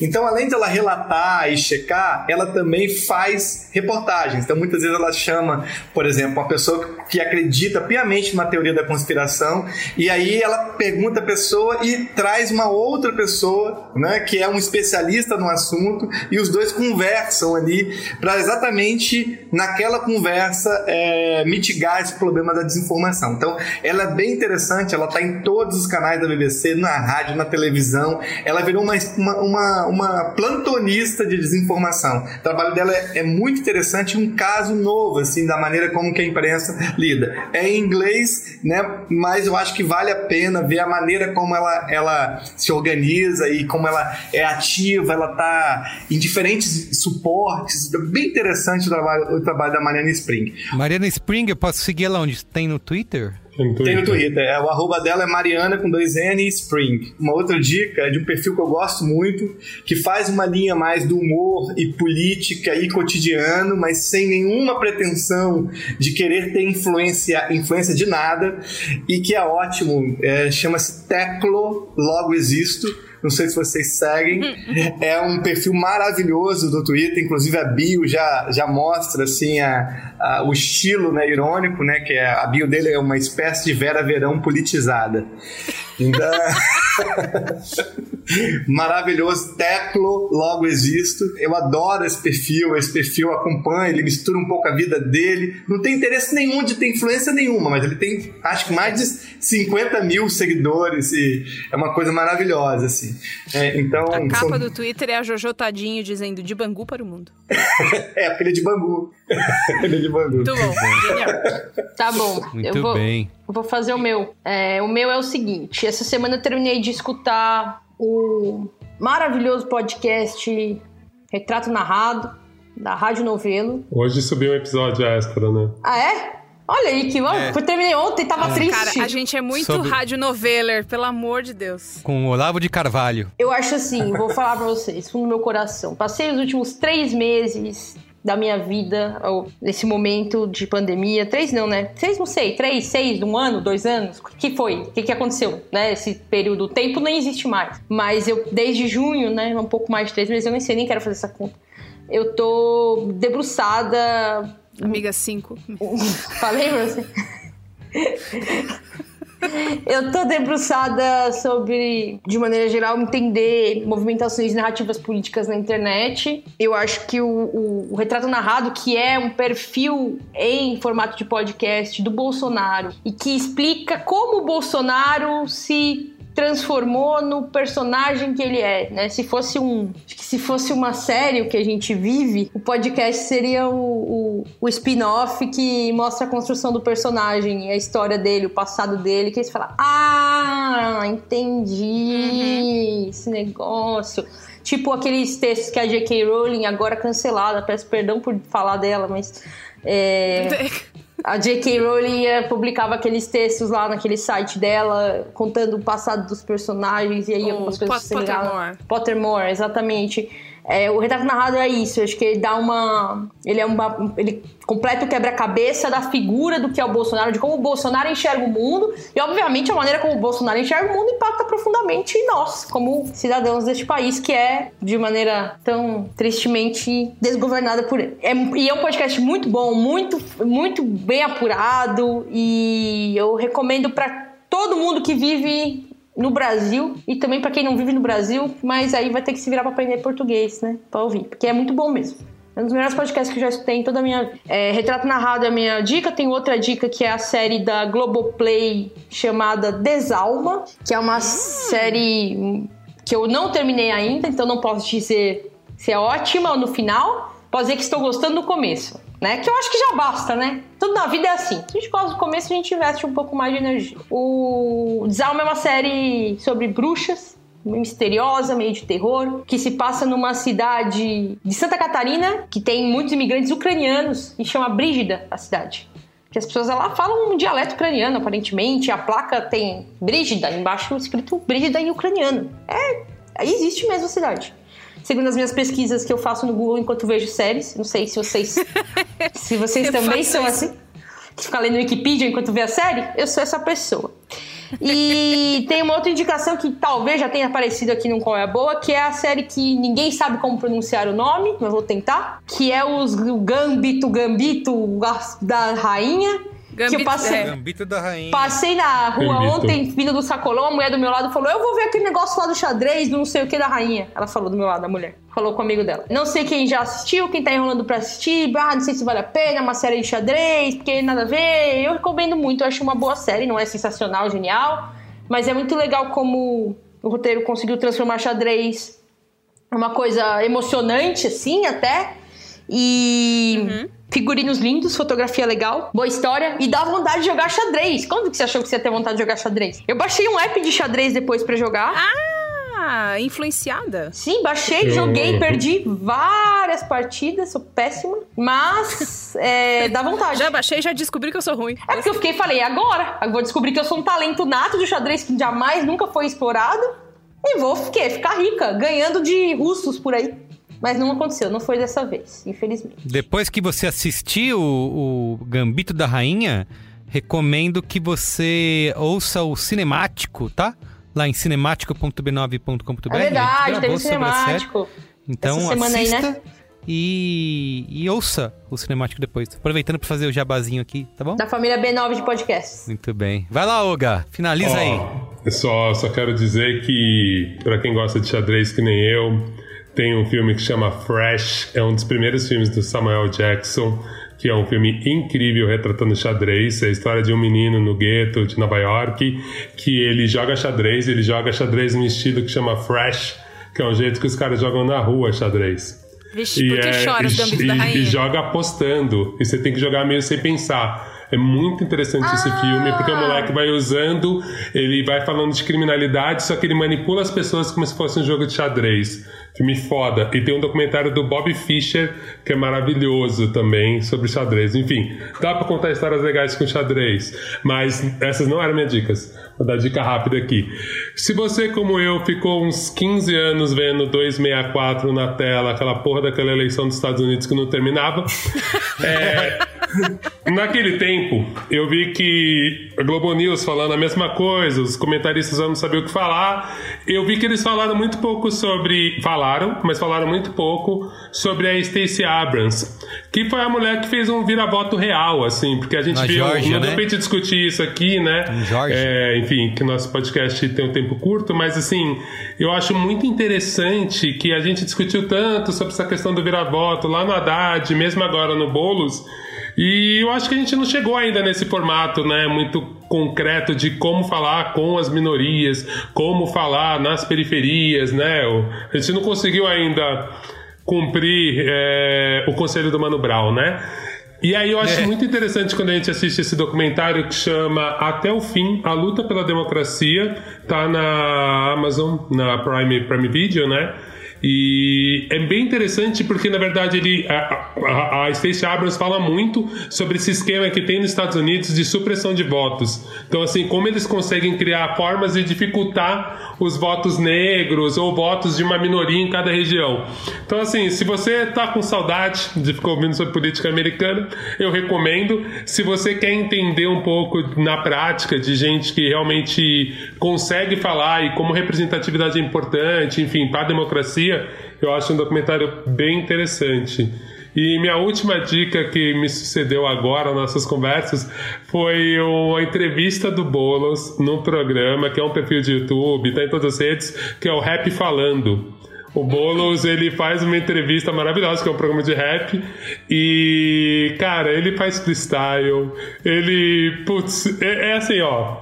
E o que eu achei muito interessante desse programa, porque a gente vê de verdade o carisma do Boulos ao extremo, assim. Realmente, se ele não fosse uma pessoa carismática, se ele não soubesse como se mover e conversar com públicos muito distintos, assim, o rap falando poderia ser só uma sucessão de micos, assim. Eu não consigo imaginar nenhum outro político ali. A entrevista é muito boa, porque ela fala de política, obviamente, mas ela fala muito de cultura de quebrada e o Bônus tem que se virar nos 30 ali. Enfim, é muito divertido e para mim foi um dos lugares mais interessantes que eu vi o Bônus, assim, realmente não foi o personagem criado para ele, para ele se encaixar, que é um pouco o que eu acho do, do Covinhas. Eu ainda acho que o Covinhas é um pouco criar um lugar para ele se para ele ficar ali.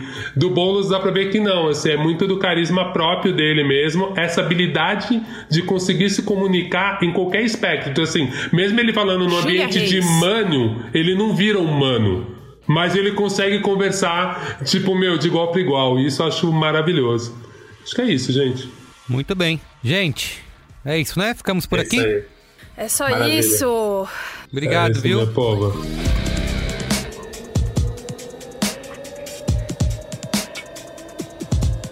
Então é isso, gente. O programa de hoje fica por aqui. O Braincast é uma produção B9, apresentado por mim, Carlos Merigo, hoje na companhia de Bia Fioroto, Olga Mendonça, Ana Freitas e Fábio Malini. Eu faço a coordenação geral junto da Juva Lauer e Cris Bartz. A produção é de Bia Fioroto, apoio à pauta de Iago Vinícius. A edição é de Mariana Leão, com a supervisão de Alexandre Potashev e apoio de Andy Lopes. A identidade visual é do Johnny Brito.